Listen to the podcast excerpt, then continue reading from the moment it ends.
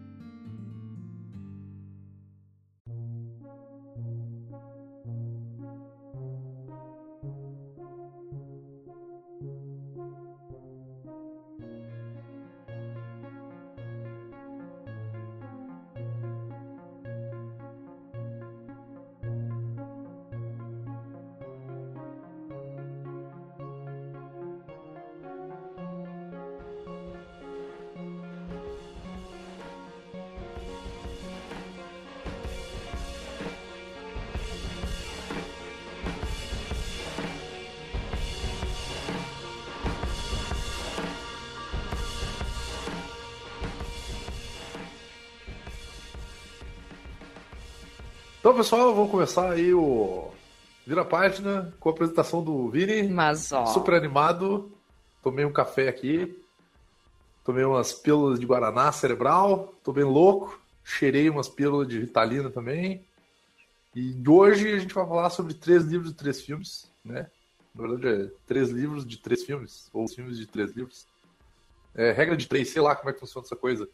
Adaptações literárias. É, não, mas adaptação não é o nome de um filme. Adaptações gente. cinematográficas, na verdade. Não, A, adaptações de cinemovies para livros. Não, contrário. Vini, contrário. De livro para filme, Vini. contrário, tudo errado. contrário. É, adaptações de livros para, para filmes, isso? É, exatamente. E... Muito bem. Olha aí. É que muitas vezes acontece que você assiste, assiste o filme primeiro e depois você descobre que é um livro e você acha que é uma adaptação reversa, mas não. E, exatamente. E às vezes você vê um filme e descobre que tem um livro também, mas ele foi escrito muito tempo depois e talvez ele seja melhor, mas daí não sei se você quer ler ou não. É, então cada um de nós escolheu aqui no mínimo três filmes que foram adaptados de livros que, né, e a gente não só assistiu o filme, mas como a gente leu o livro.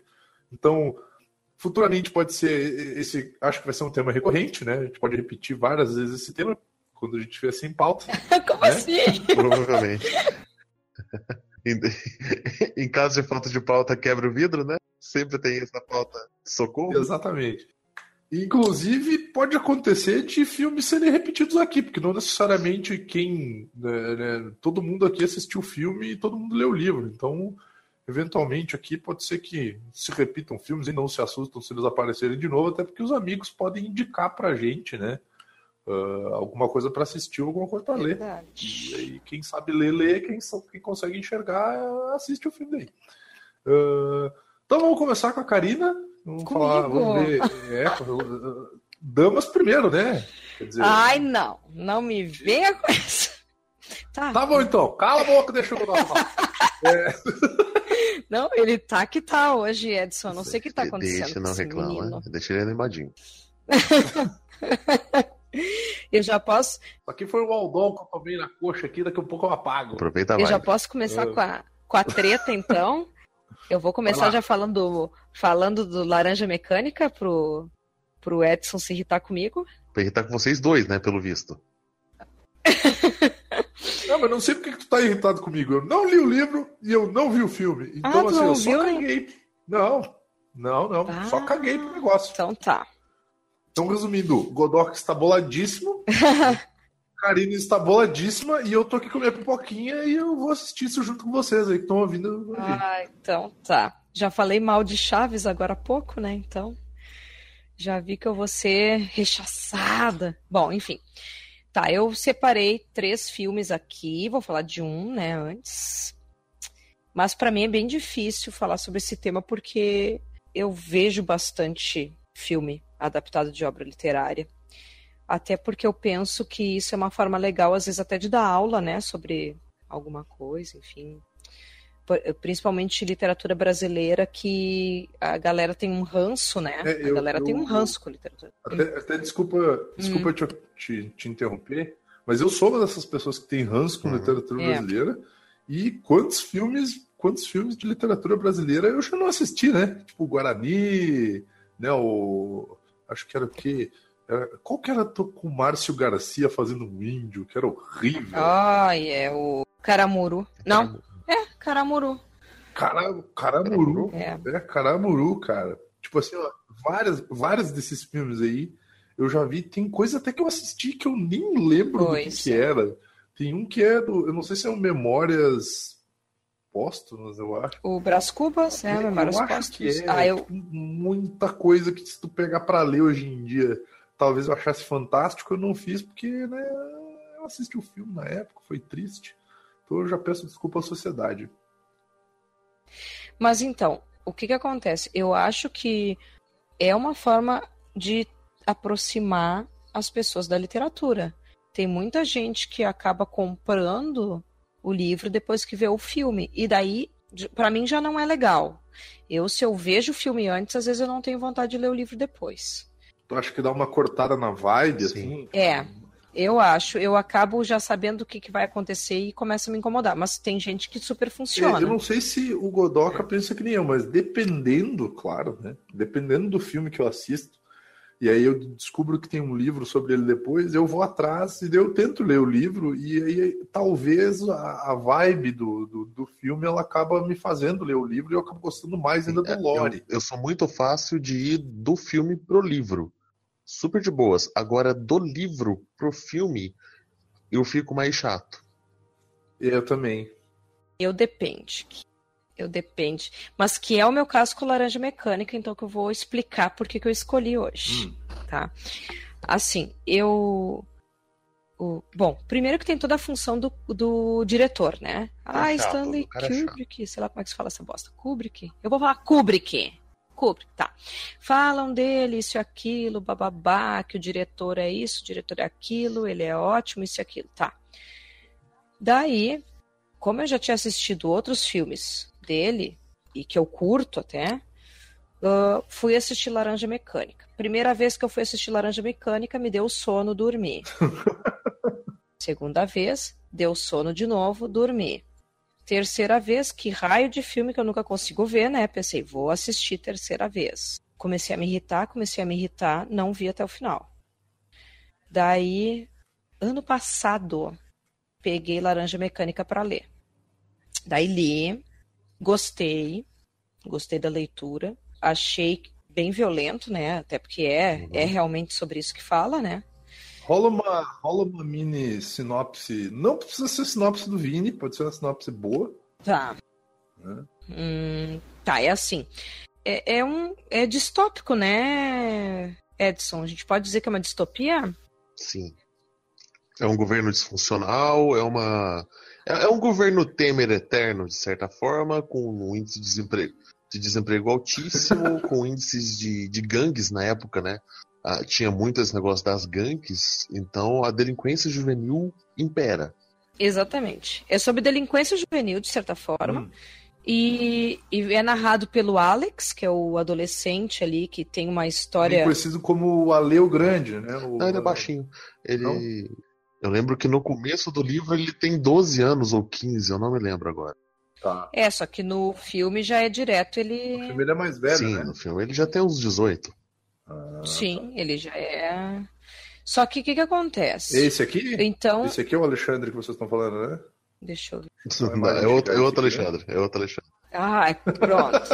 Esse é outro Alexandre. Só que o que, que acontece? Ah, é narrado por ele, e o que, que é legal do livro, antes de eu, de eu terminar a sinopse? A linguagem Nadsat. É, é a linguagem, é a linguagem. Então, essa é a grande sacada do autor. Ele cria né, essa linguagem que. Como é, como é que é o nome mesmo? Nadsat. Ela pega várias, várias gírias em russo, dá uma, uma misturada com o inglês. Exatamente. Só que o que, que acontece? Tem gente que se irrita porque até tu te acostumar com o jeito que da fala ali do, do, do Alex, às vezes tu tem que pegar um glossário, né, praticamente. A primeira versão da Laranja Mecânica, ela saiu sem o glossário. Exatamente, daí as pessoas tinham uh, dificuldade justamente de compreender. Então foi um livro, como é que eu posso dizer, bombou de certa forma, mas também foi muito criticado, né? Exatamente por causa dessa linguagem. Porque tem umas coisas assim, quando, quando ele fala entre sai, entre sai, você sabe o que, que ele tá querendo falar. Óbvio, exatamente. Mas quando, é, mas quando ele fala devótica, ou gob, ou é. moloco, você, você faz ideia, velocete, você que, porra é essa? Mas depois tu entende que que algumas coisas Sim. têm a ver com as drogas, enfim, tá, mas co continuando. O que, que, é a trama, então?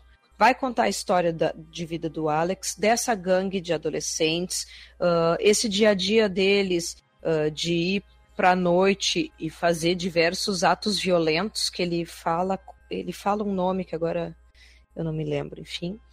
A boa e velha ultraviolência. Isso, a boa e velha ultraviolência. Ah, é, desse, é disso aí que sai essa frase, então. Exatamente. Hum, tá. E daí depois uh, ele rola lá um, uma situação que ele é preso. Preso? É, preso. E daí o, o governo está com, com uma espécie de teste uh, relacionado a um, uma forma de tentar fazer esses adolescentes. Ai, como é que a gente diz? Tipo, um uh, reformar psicologicamente esses. Ai, como é que é o nome disso, Edson? Tá me, fal... tá me, faltando o nome. É o é, eles vão. É, é uma lavagem cerebral. É uma lavagem cerebral, só que, eh, na verdade, não, não era isso que eu queria dizer. É que eles, eles querem tentar uh, trazer essa, essa nova ciência.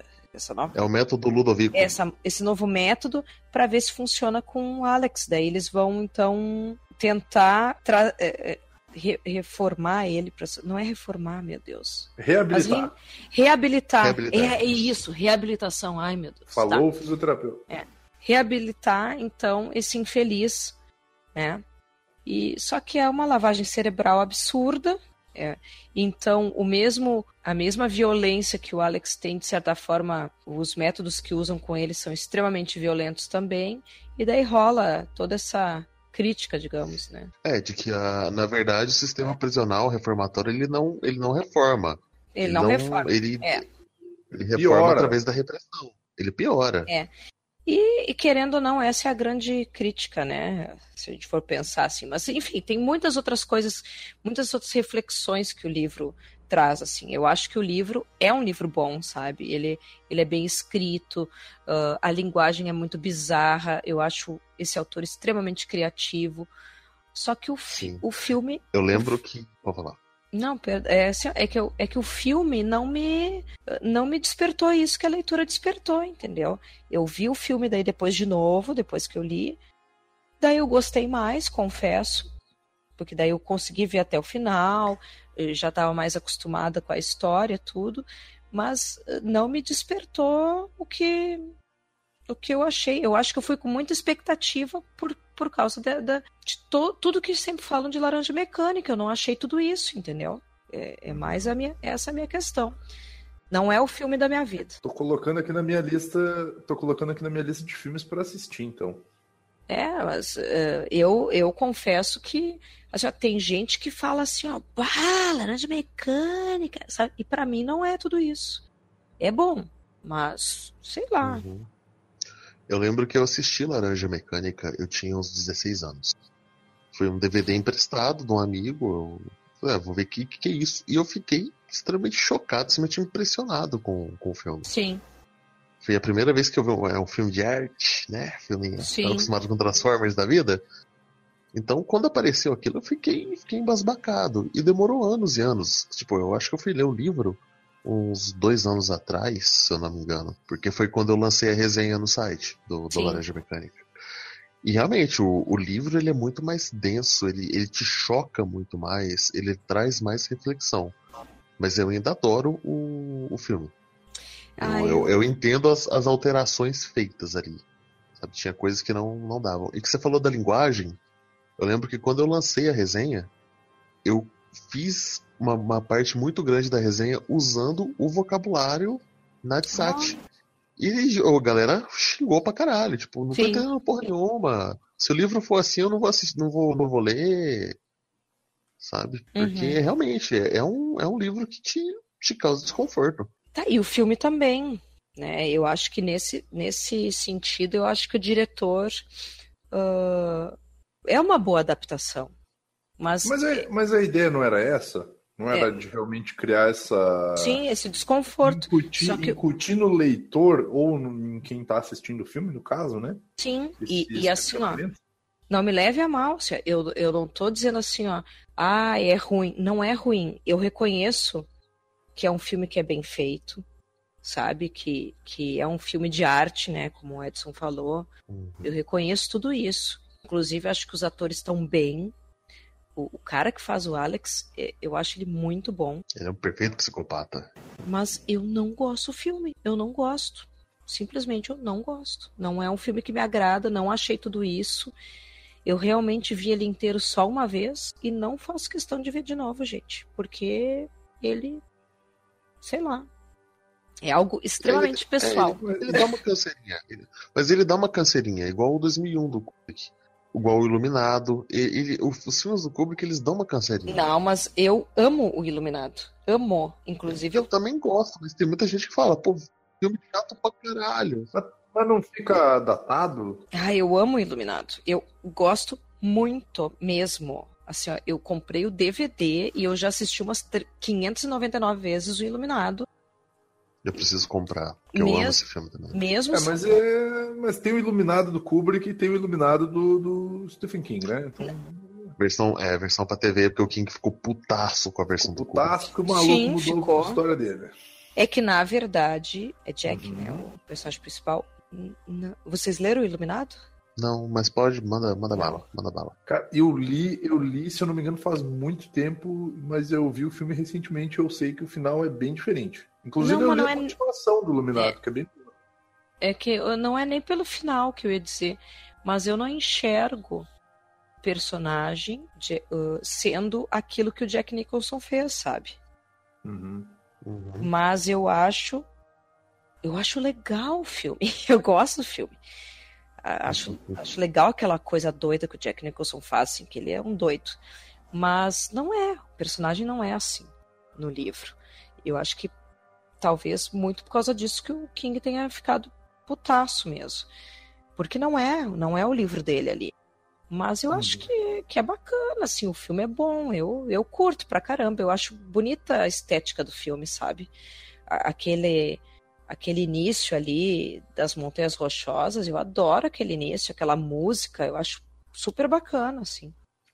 Mas, uhum. uh, sei lá, não, não, é o, não é o livro que eu, que eu li, digamos assim, né? Sim, sim, eu entendo. Vocês entendem o que eu quero dizer? Mas eu acho que é isso, assim, que é uma coisa até que eu não falei. Aí eu tô falando demais hoje. O problema do leitor que é muito leitor, digamos assim, e quando vai ver a adaptação, por isso que depende da pessoa, né? Tem livro que eu gosto muito do livro, daí quando eu vou ver o filme, às vezes eu fico indignada com o filme, assim, né? Ah, mas nem acontece isso. E na verdade a gente tem que saber separar, né? Porque nunca vai ser a mesma coisa. Ah, mas quem é que lê hoje em dia, né? Ninguém mais lê. Então... Ah, a gente lê, né? Não, mas é uma, é uma piada com um comentário aí de um de um vlogger, que é que uhum. dá para dizer que o cara é um vlogger que faz review de uma box aí, de uma um site aí bem grande que tem um hum. box. E aí ele falou que por que, que tem revista dentro de um box, né? Quem é que lê hoje em dia? Né? Ah. Tem, sei lá, tipo, tem um, um Doritos, um desodorante, né? Uma coisa que a pessoa vai usar de verdade, né? Uma cesta básica, basicamente. Cara, um box com uma cesta básica ia ser legal pra uma galera aí, velho. Vai, eu ia curtir. Hum. Olha eu, né? Aquelas bem. Não, mas eu, mas eu leio, eu leio. E, então, a gente entendeu o porquê que tu não gostou, que eu acho que é uma coisa mais pessoal, né? Mas tu recomendaria o pessoal assistir, tipo, para criar sua própria sua própria opinião a respeito do filme, ou tu acha que é melhor ficar longe, só ler o livro, ou nem o livro ler, Uh, o que, que tu acha? Ah, eu acho que as pessoas têm que tomar um cafezão assim para ver o filme, para não dormir. Agora o Edson me, me dá na cara, né? Eu, é, eu, eu fico vidrado assistindo esse filme, eu nunca tenho sono. Ah, eu acho ele meio chato. Meio chato, galera, meio chato. Vamos ver outra coisa. Mas sabe o que? Eu, só para só pra vocês terem impressão, agora alguém que não leu o livro, que não assistiu o filme, e eu vou usar uma referência que provavelmente só o Godoka e algumas pessoas que estão ouvindo podem entender. Mas a primeira vez que me falaram sobre esse filme, me falaram assim: ah, tu gosta de Garth Ennis, então talvez tu goste desse filme. Daí eu, hum. é, pode ser que eu tente. De certa assistir, então. forma. Então. Vou te dizer uma coisa, Vini. Eu vou te hum. convencer hum. de outra forma. Cara, tu assistiu o Bebê Maldito. Inclusive, eu queria deixar um. É. Nada pode vai ser se pior. ferrar Luiz, né? Vai se ferrar Luiz. A cada, a cada 15 dias vai ter um Vai se ferrar Luiz por causa desse filme, é. né? Entendi, Toda ó. vez que esse filme for mencionado, eu vou mandar o Luiz ferrar, cara. Tá? Tu assistiu o Bebê Maldito. Nada pode ser pior. Então vai assistir Laranja Mecânica. Ah, pode ser pior. Sabe por quê? Eu já vou deixar aí uma ideia pros amiguinhos aí que saiu o filme do Edir Macedo. Tá, amigos. mas. Ai, coragem. É, estamos no aguardo aí, hein? Aguardem o próximo Tortura Cinematográfica Show aí com o filme do Edir Macedo. Fica esse abraço. Coragem. É. Então vamos aí pro nosso próximo participante e falar do próximo livro, filme, coisa. Fala aí, Godoka. Escolhe um dos teus aí. É, então, eu tinha um, uma pauta com três livros de ficção científica, aí a, a Karina falou, mas você só vai falar de ficção científica? Eu, é, então. Aí eu parei para olhar e dois dos filmes eu já tinha mencionado no podcast de ficção científica, dos livros, quer dizer. Pensei, ah, vamos, vamos mudar, né? Vamos mudar esse negocinho. Então eu vou começar com um de terror, que é um, um dos meus filmes de terror favoritos. Não é O Exorcista, que inclusive também é baseado num livro.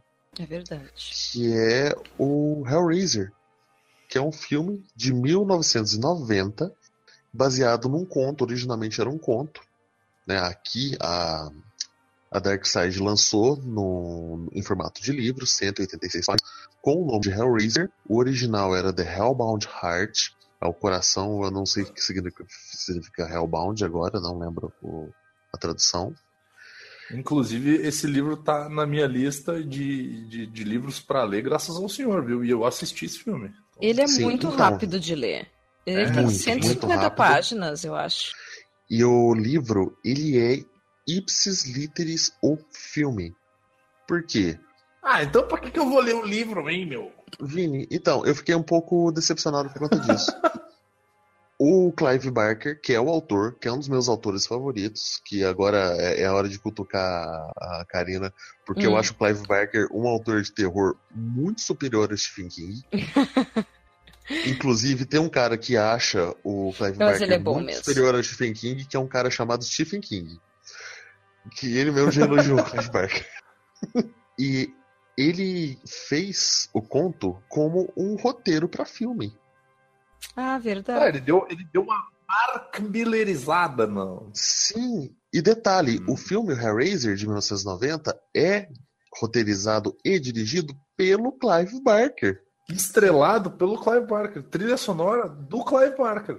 Inclusive a mina do filme é o Clive Barker. É o Clive também. Barker. Não, Clive Barker é um cara maravilhoso, porque ele é. Ele é versátil. ele é pintor, escritor, escultor, roteirista de quadrinhos, tá, então, roteirista peraí. de jogos. Tu tá dizendo que é a, a, a, concept art do, do, do, filme é dele também? Não, a concept dessa, nessa época não é dele, porque eu acho que nessa época ele ainda não pintava. Ah, tá. Porra, porque a, concept, a concept do Hellraiser é foda, cara. Sim, é cenobitas e tal. É, é assustador. É, pra quem não conhece, pra quem nunca viu o filme ou leu o livro, existe uma caixa chamada Le Marchand, que ela seria um tipo de puzzle capaz de abrir portais dimensionais, que leva a uma dimensão dos cenobitas. Os cenobitas eles são vendidos como os grandes mestres do prazer. Só, só que eles são sádicos do caralho, né? O pra, é, o prazer deles é através de níveis extremos sobre-humanos de dor. Um cara consegue é, ter posse dessa caixa Le Marchand, desvenda o puzzle, e é então... a alma dele é tomada pelos cenobitas. Ele morre e fica morto em vida. O cara é partido em milhares de pedaços sentindo dor em cada um desses pedaços rasgados por correntes e ganchos. É tipo um cubo mágico do demônio, basicamente. É basicamente, o cubo mágico do capeta. Sabe o que eu acho interessante? É, só fazendo um, um, breve, uma breve relação, que o Clive Barker ele consegue fazer um negócio que o, o, Lovecraft não conseguia, que é ter essa parte mais visual, né? Até porque a questão dele Sim. com conceito realmente é mais palpável do que o que o Lovecraft fazia, né? Porque o Lovecraft era muito como é que é você, lê os, você lê os livros do. O, eu tava lendo o livro de sangue, que é o livro de conto do Clive Barker, que são cinco livros, e os contos dele são muito. Evangelho não, não li porque tu é um filho da mãe, tu me disse pra ler o livro do Hellraiser primeiro. Daí depois ah. lê os contos de sangue e depois lê o. Como é que é? O Evangelho, Evangelho. de Sangue. Evangelho, Evangelho, Evangelho de Sangue, sangue é uma. É. é. É, ele fechando a história do. Do Pinhead. Hellraiser, não? É, do não, Pinhead, é uma... que é o cenobita ah, tá, principal. Tá, tá. Sim, sim, sim. Tá. É, é, tipo que nem assim, o Hellraiser é o Pinhead, assim como o, o Link é a Zelda. Porque é. eu, quando eu, era, quando eu era menor, eu chamava o cabeça de, de prego lá, eu chamava de Hellraiser também. Sim, pior que é. é. Na verdade, ele é o sacerdote do inferno. Eu esqueço até o nome dele mesmo. E, e Pinhead é um apelido que ele odeia. Ah, é verdade. Sabe que é. Por, porque ele é um apelido muito simplista e tal, não sei o que, e ele é totalmente muito orgulhoso. É, porque a vibe deles é mais ou menos que nem os, os Eternos do New Game, né? Eles representam Sim. conceitos, mas conceitos de, de prazer e dor. Né? É, é bem Eles são os grandes deuses do sadomasoquismo. Exatamente, que é algo, cara. Que é algo do, do qual o Clive Barker é um pouco partidário, diga-se de passagem. Eu estava é... pensando aqui Tu tá querendo dizer que esse cara aqui que escreveu 19 livros é superior ao King que escreveu mais de 50? É, Clive Barker, ele não só escreve. Escreve, pinta, dirige, esculpe.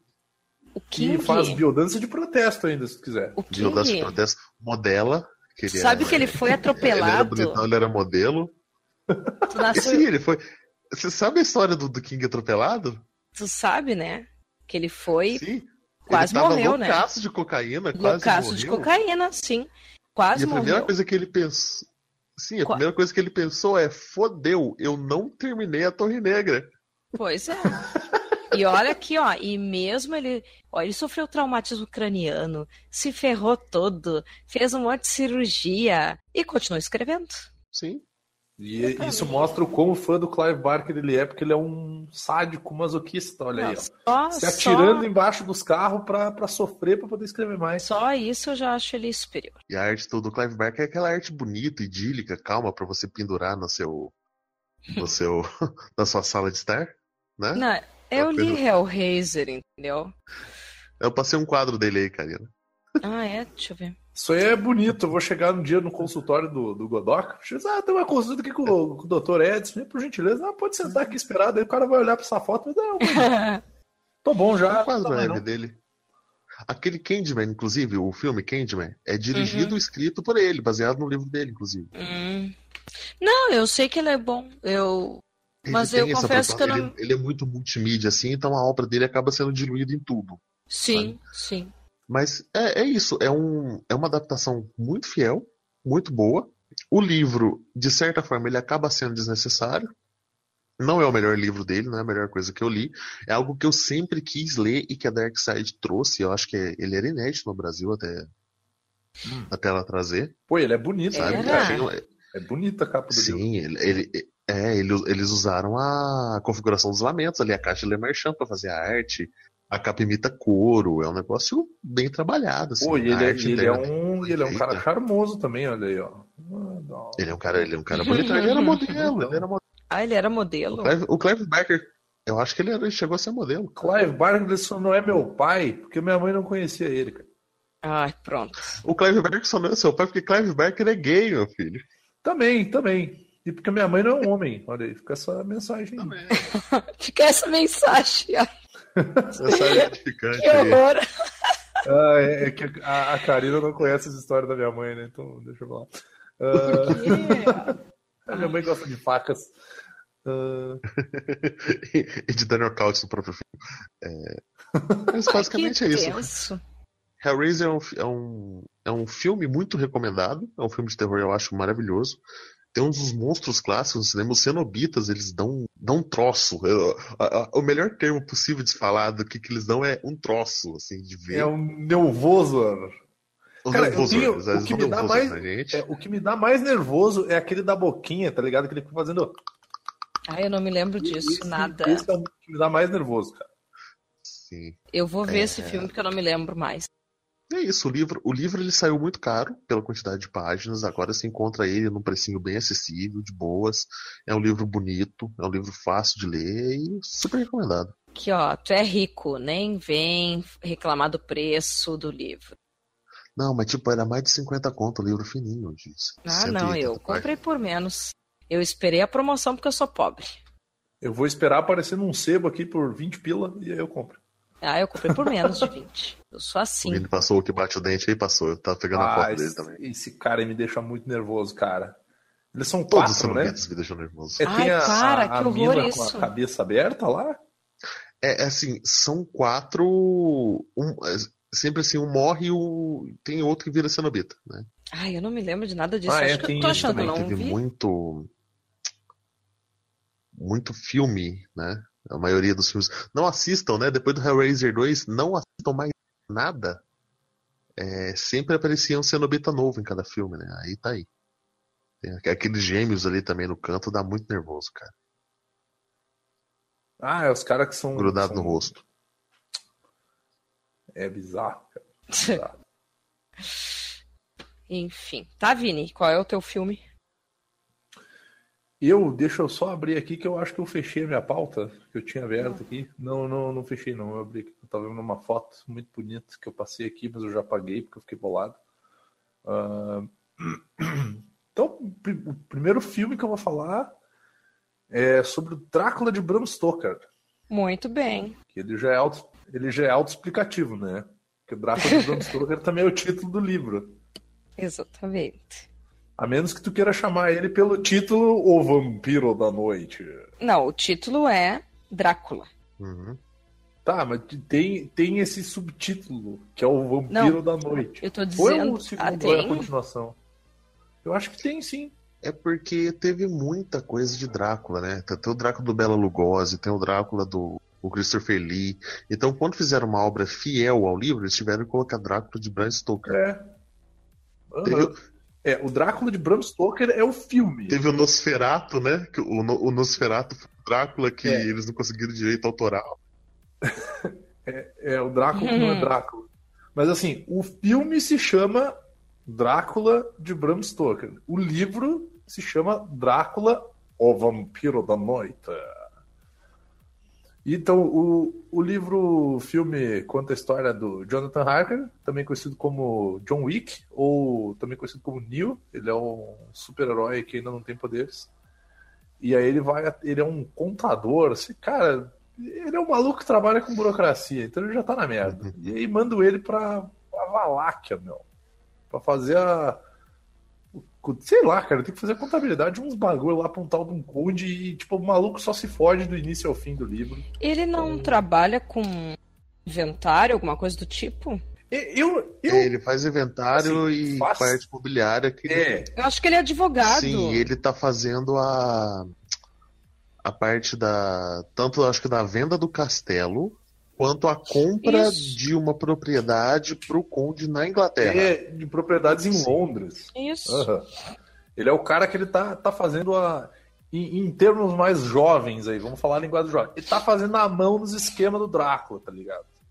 Então ele vai fazer um rolê do Playstation em um Nike, e daí ele vai trocar um castelo por, um, por uma casa. É, vai rolar uns esquemas assim. E aí ele vai até lá pra, tipo, porque ele precisa da assinatura do Conde, porque ele precisa falar com o Conde. E, velho, no filme, assim, ó, eu vi o filme antes de ver o livro. E quando eu li o livro, eu fiquei com muito mais medo do que do filme, porque, tipo, no filme tinha uma parada mais visual, né? Porque, tipo, porque o castelo é tudo gótico, e daí é tudo, tudo sombrio, e aí tem aqueles sons bizarros e tal.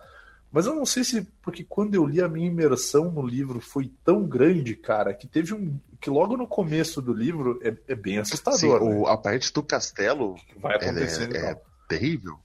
É, é bem bizarro. E, tipo, quando tu tá ligado o que que tá acontecendo e as sensações que o personagem tá tendo e as coisas que ele acha que ele tá vendo, que tu não sabe se é real ou não, mas quando tu tá ligado do que tá acontecendo e tu te caga de medo, cara, eu fiquei sem dormir, velho. Sim, tipo, tudo bem que eu era piado, eu ter uns 16, 17 anos, mas, cara, eu fiquei com medo do livro. Porque ele não passava só aquela sensação do. Cara, tem alguma coisa de errado acontecendo. Era aquela sensação do. Ah, não, tô aqui de boas, beleza e tal, mas tem. Acho que tem alguma coisa de muito errado acontecendo, mas não sei, eu tô aqui de boa, sabe? Se Amaro, se o Amaro tivesse aqui, ele falaria: Eu tô aqui de boa, mas o capeta tá sambando ali na sala de estar, né?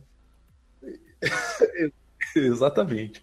Então, assim, eu gosto do filme, eu acho o filme uma, uma ótima né, reprodução do que o livro queria passar, mas eu acho que o livro ele é, é incomparável as sensações que tu tem do livro, porque no livro ele fala sobre o cheiro, ele fala sobre o gosto, ele fala sobre o, o, o som, sabe? Ele fala sobre a aparência, ele te descreve tudo de um jeito tão vamos utilizar uma, uma expressão que tem até no livro, né? De um jeito tão sedutor que tu emerge nele de, uma, de um jeito, cara, que tu fica com medo do que está acontecendo, principalmente porque o livro é escrito em forma de diário, é, né? Então aquilo são coisas que o, o personagem, o, o quem escreveu já viveu. Então tu fica naquela coisa assim, tipo, tá, esse cara vai chegar vivo até o final desse capítulo? O que, que, que, aconteceu? Daí no próximo capítulo é outra pessoa escrevendo, daí tu, tá, mas o que que tá uhum. Sabe? Então é, é interessante porque tu fica perdido junto com a história. Tu quer saber o que está acontecendo, né? E o filme ele te ele te seduz de uma forma mais visual, né? Todo aquela aquele uh, aquele ambiente vitoriano, né? Aquela aquelas roupas com uns frufru e vamos combinar, né? Que tipo o Gary Oldman ele manda Nossa. bem zaço, né? O cara é um puta de um ator. Eu acho. Né? Eu acho ele então, sensacional. Até porque, assim, parando para ver o filme, né? Eu não quero parecer ofensivo, mas a gente tem que entender que existe uma coisa que se chama noção de realidade, né? Um dos atores mais fracos do filme é o Keanu Reeves, cara. E ele manda bem, porque o personagem ele é basicamente aquilo ali. Ele, tipo, ele não é nem mais nem menos, né? É um cara que serve como ponte. Só, só contar uma anedota aqui. O, a primeira vez que eu vi o Drácula de Bram Stoker, o filme, foi no Intercine, cara. E eu lembro que. Bah.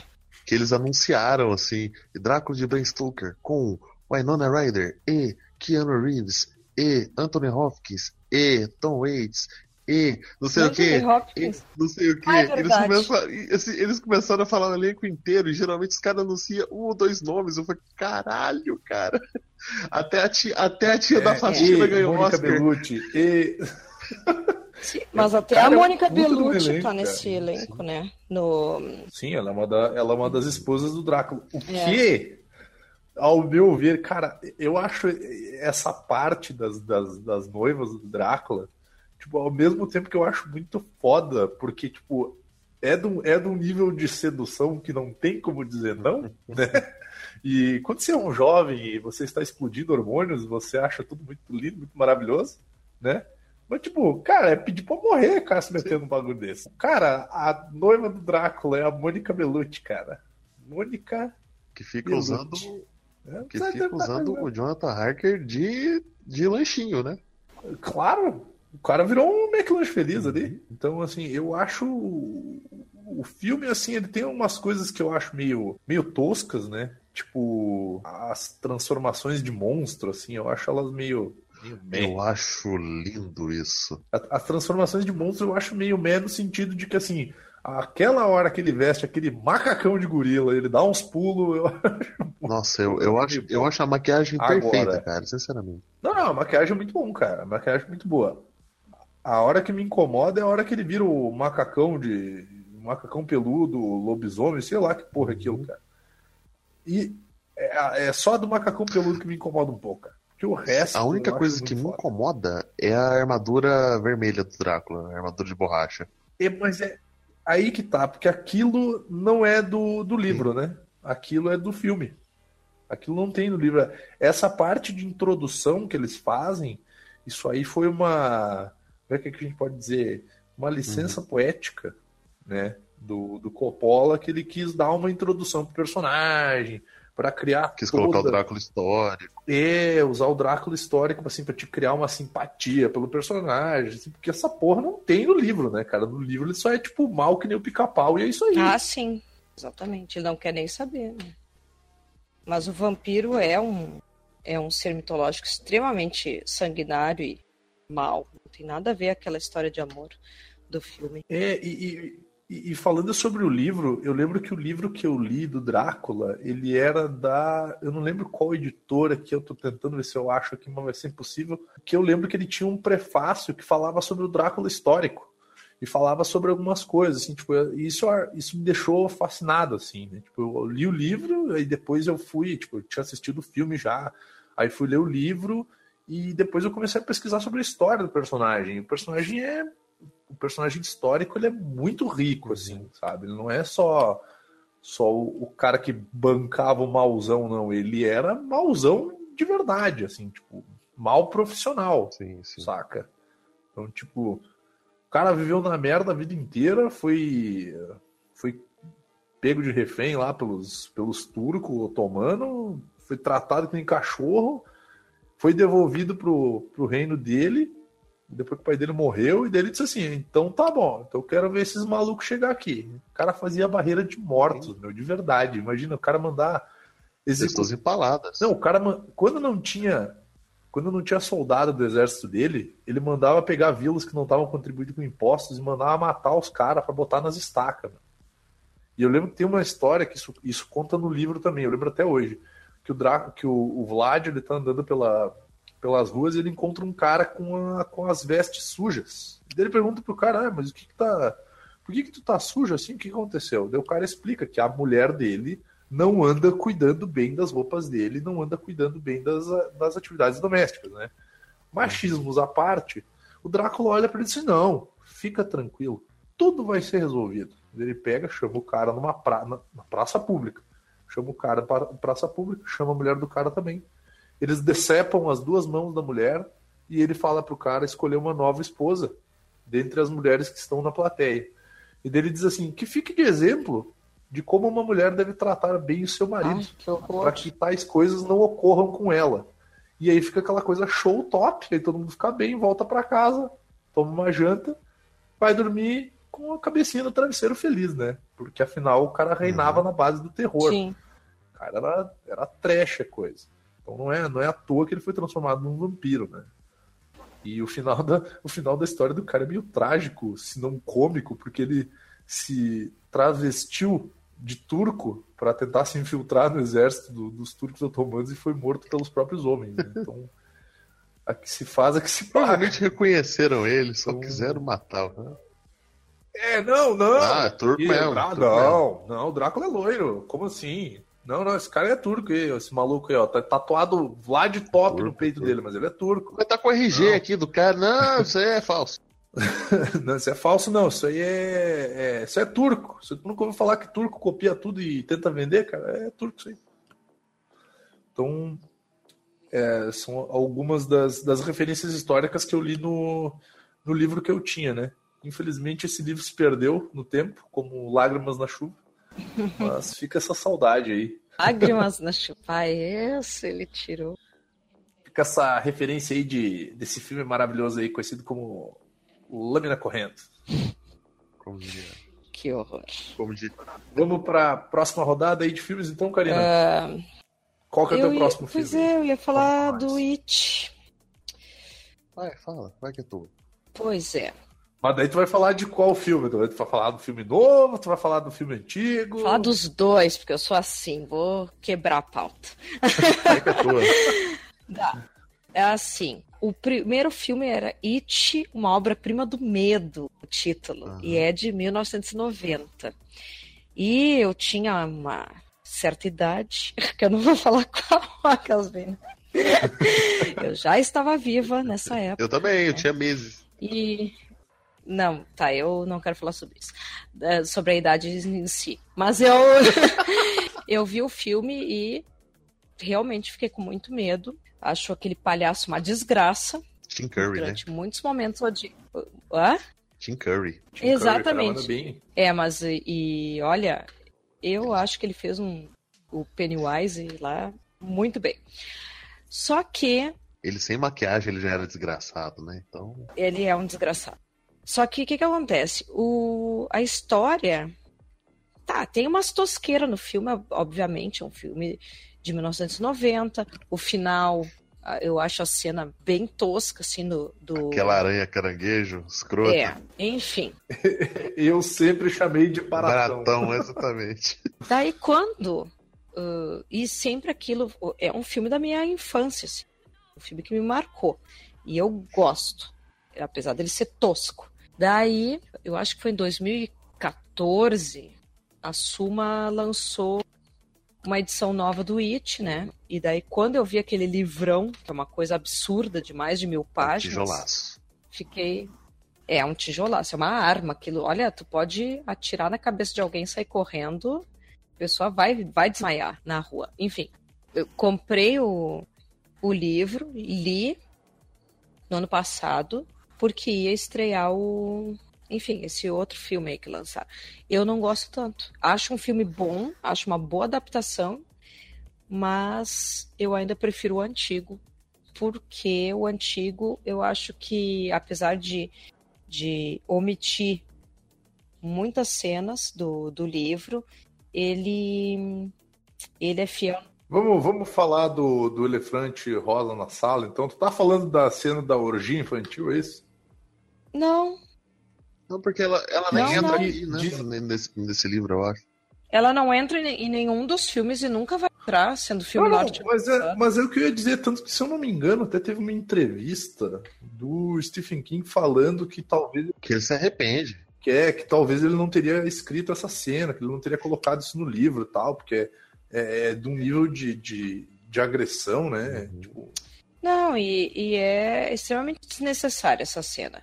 Mas tanto que, tanto que, se eu não me engano, foi, foi comentado com o diretor do novo filme ah, sobre essa cena e tal, e ele fala exatamente isso. Ele fala, tipo, eu não preciso colocar isso no, no filme. Claro que não. Tá, mas olha, eu vou te dizer o que, que me incomoda então no novo filme. Eu li o livro, né? E vi o primeiro filme, então tu não tem como não comparar, né? Nessas horas. Uhum. O que, que acontece? O Mike, que é o, o menino negro, ele é o bibliotecário, Sim. tá? Aham. Bibliotecário não, perdão. Ele trabalha. É, ele, ele é um dos trabalha enfim, bibliotecários. num- numa sessão. É, numa sessão ali de histórica, né? Enfim. Sim, sim. Esse novo filme, Eles mudaram isso, não mudaram? eles mudaram a, a história do Mike. E isso me incomoda Dos- extremamente. aquela coisa Porque- trágica dos pais mortos, né? Na Aquela coisa da ovelha, aquela coisa da, da ovelha, me eu achei incomoda. pesado também. Não tem. Não tem. Por que que colocam o menino negro que, que na- no original ele é o que conduz a história, ele que, que Mas o, o Mike, ele tem uma Que- origem humilde. sabe? Ele tem uma origem humilde, Mas, mas, por que que. Isso, isso é uma coisa que me incomodou também no filme novo. Tipo assim, porra, por que que. Mudaram a tudo bem, história ele tem dele. uma, É, ele tem uma origem humilde, mas por que que ele não pode ser o moleque que fica na biblioteca, tá ligado? Não, não é Um assim. nerdão, assim. é que não porque é dá, isso. Dá a entender que eles deram uma diminuída no personagem. Ele é um nerdão. Ele é um nerdão porque ele, ele fotografa.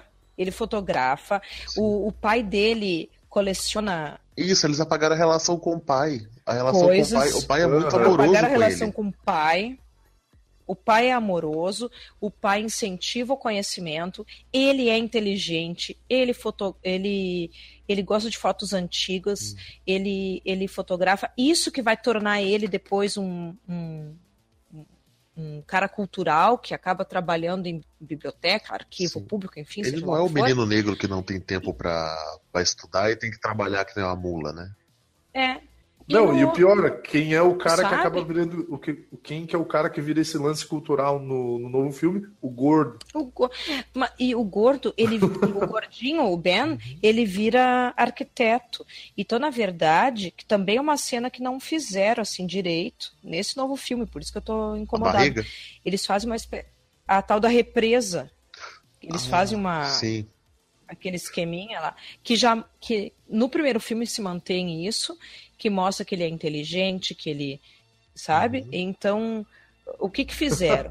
Fizeram o gordinho. Achei uma foto aqui do cara, dos caras comentando quem vai ser o Mike adulto. Porque ele vai botar medo no, no Pennywise. Caralho.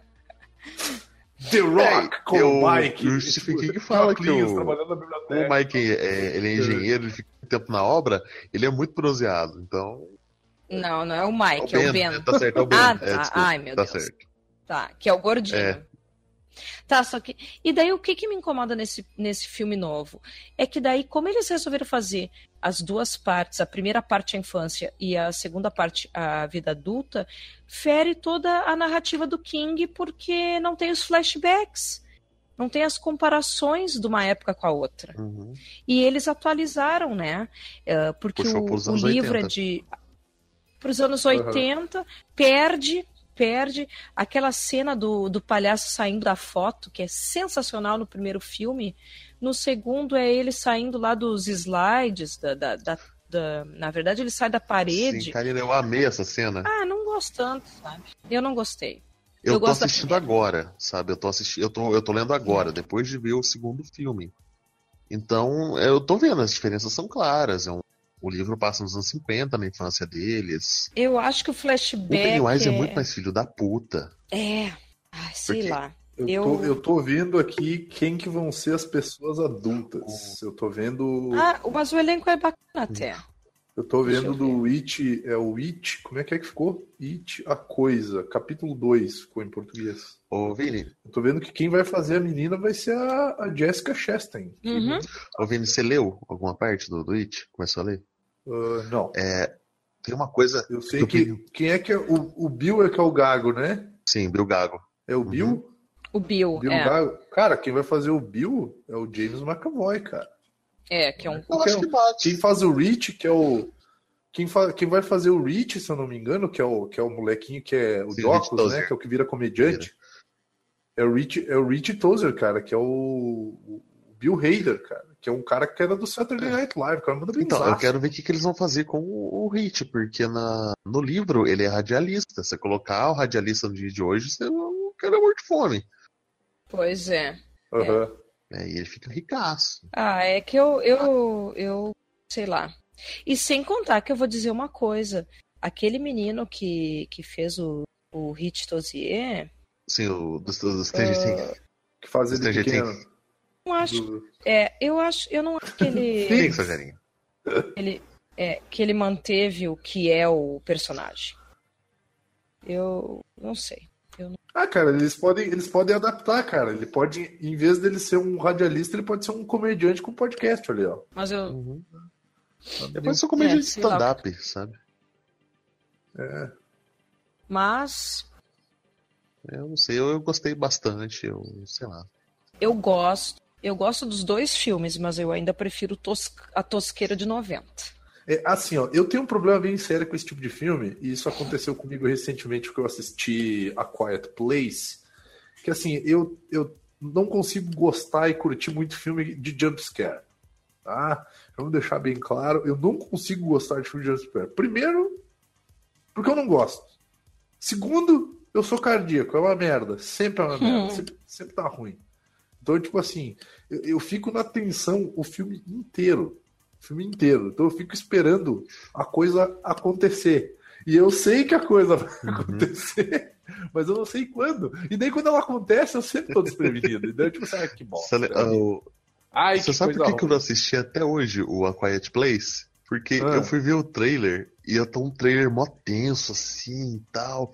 Aí tá o cara ali pedindo para fazer silêncio. Era pra ser uma cena pra dar mó medo, mas o cara que tá pedindo pra fazer silêncio é o Jim do The Office. Eu só consegui rir na cara dele. eu olhei ele e falei, porra, cara, é o cara, Jim, mas cara. Não dá.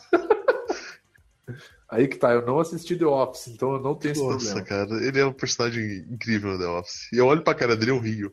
Não, não, eu sei, eu sei que ele é bom. Mas assim, e o filme é muito bom, cara o filme A Quiet Place. E ele passa justamente essa sensação que, que eu tinha com o It. sabe? Que é aquela tensão o tempo inteiro. Tipo assim, ah, tá lá o um molequinho olhando pra parede, no meio do nada aparece aquela porra daquele palhaço, filha da mãe, corno desgraçado.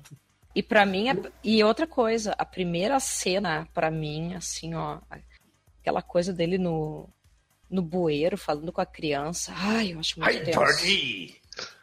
Você não gostou dessa cena? Eu achei perfeita. Ela é ótima, eu tô... Eu achei maneiro uma desgraça. Eu tenho muito medo dessa cena. ah, mas no máximo que no máximo é aquela coisa, tu podia dizer assim, eu daria um braço para não ter que assistir essa cena. Aquela, né? a, aquela explicação dele do, do diretor falando, não, e aqui a gente vai, vai entortar teu olho com CG. Ele fala, pra quê? Eu consigo fazer isso real. a ideia, a ideia que ele deu de pintar a boca vermelha por dentro, o batom para ficar mais mas, mas, é, ele, ele, babava por causa da dentadura e a galera não mantém, porque parece é. que ele tá babando porque ele quer comer o moleque, né? Comer no sentido não bíblico. Sim. Olha só o que eu tava pensando. Tu tá, em, eh, tu tá lendo ainda, né? Sim, o, eu tô na, na parte do que eles estão dando uma volta ainda. Eles acabaram de reunir, saíram do restaurante. O Ben, ah, o ben tá. foi então para a biblioteca, eu parei com o Hit. O Hit tá vendo aquele aquele cartaz do show de rock, tudo morto. Que inclusive tem o fiolino ah, do Tim Lizzy ali, deu um cozinho no coração porque eu amo essa banda. Tim Lizzy é, Tim Lizzy é muito bom, cara, bom demais.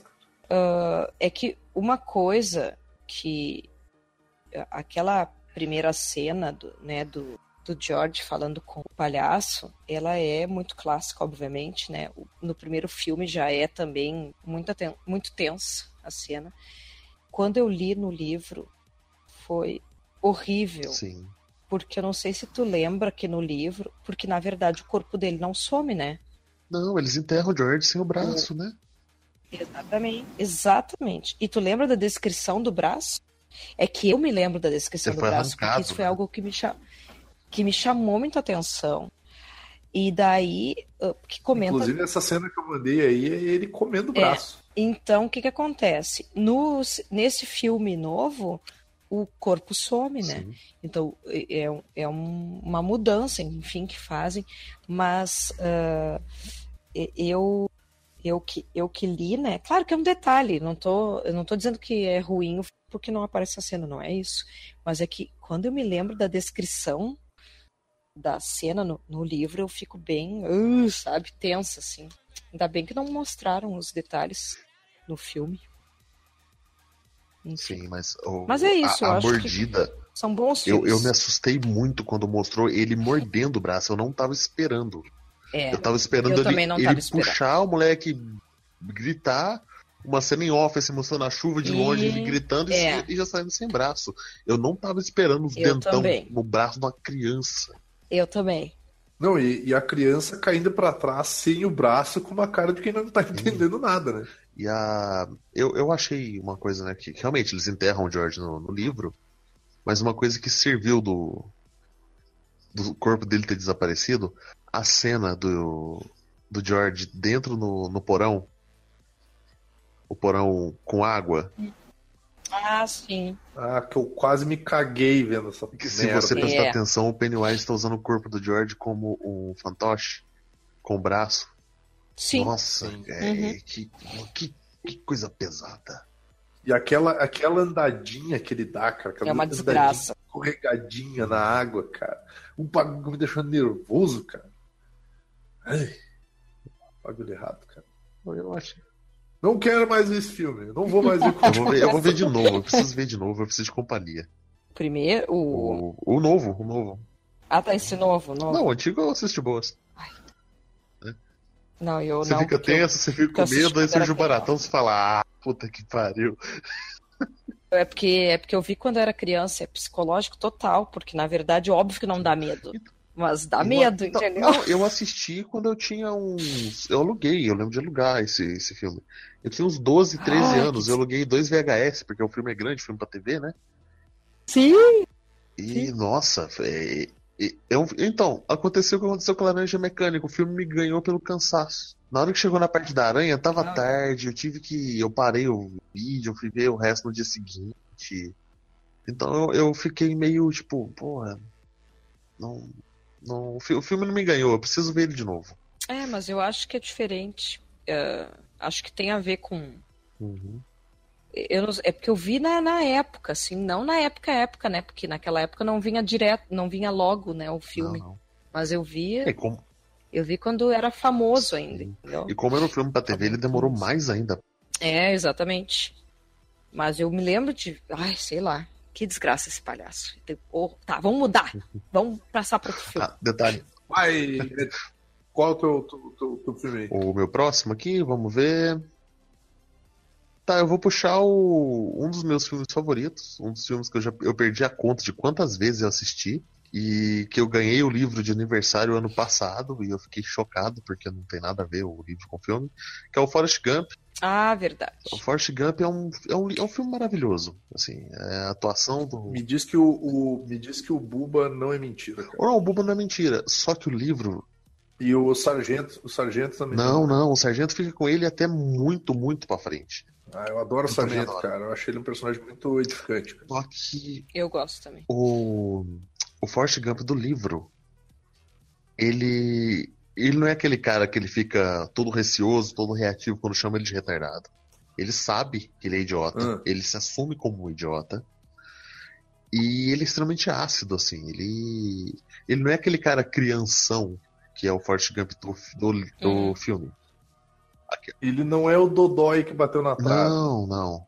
E é aquele cara assim, não é o cara que faz merda por, por acidente, sabe?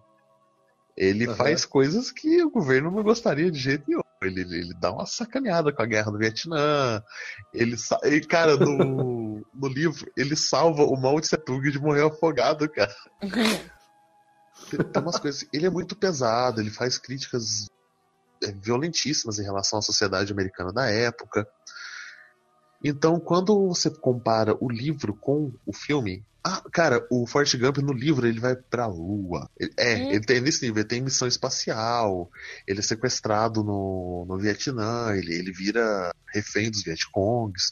Tem um monte de coisa. Um monte de coisa que, assim, fizeram uhum. questão de suprimir no, no filme. O filme é muito. É, é uma passação de, de, de é, é, é, panos quentes, assim, no livro, sabe? É totalmente diferente. Tá, e ele vira o Jesus corredor mesmo ou não? Cara, ele corre. Ele, ele essa cena da corrida, mas a cena da corrida é, é, é outra coisa bem diferente. Não tem aquelas, não tem aquelas gagzinhas digo... dele limpando o rosto, ah. do merda acontece, essas coisinhas de publicidade, não tem, sabe? É, é, tipo, um dia eu resolvi correr e é isso, sabe? Aham. Uhum. Tá, mas o filme então é mais legal o que o livro. é muito mais legal. O filme ele termina, ele larga a empresa. O, dar um, dar um spoiler do final do, do livro é foda, né? Mas tipo, ele larga tudo. Pois é. Ele, ele larga tudo e começa a namorar uma mulher nova, a Jane some. Começa a namorar uma mulher e começa a, a tocar gaita da praça. Ah, vou viver disso aqui, foda-se tudo. Sabe, ele, ele é, é, é um filme, é um livro totalmente contra a cultura. E hum. no, o, o filme ele, ele exalta muito a, é, o, o filme ele exalta muito a história americana. O livro ele fica muito tacando bosta na história americana. É, é, são visões ah. totalmente diferentes assim. Eu ainda gosto muito do filme, mas ele ficou um pouco pesado. Assim. Ele, ficou, ele ficou um pouco sem graça depois que eu li o livro. O livro é muito tranquilo hum. de ler. A edição da Aleph é linda. A edição da Aleph é cheinha de erros de português. Porque. Ah, não, mas droga. é porque é o Forte Gump escrevendo no diário e ele é burro. Ah, tá. É o personagem. É, então tem um nós, tem um problema, é tem umas coisas. É, tá, peraí, é, é, narrado, é narrado pelo protagonista. É narrado pelo protagonista. É um, fosse um diário ah, dele, tá, tá, assim. Então tem, tem erros terríveis, porque ele não foi alfabetizado corretamente. Entendi. Ai, desculpa, cara. Eu achei um cara que foi numa festa fantasia, fantasiado de sargento dela. Caralho. Mas ele tinha as pernas.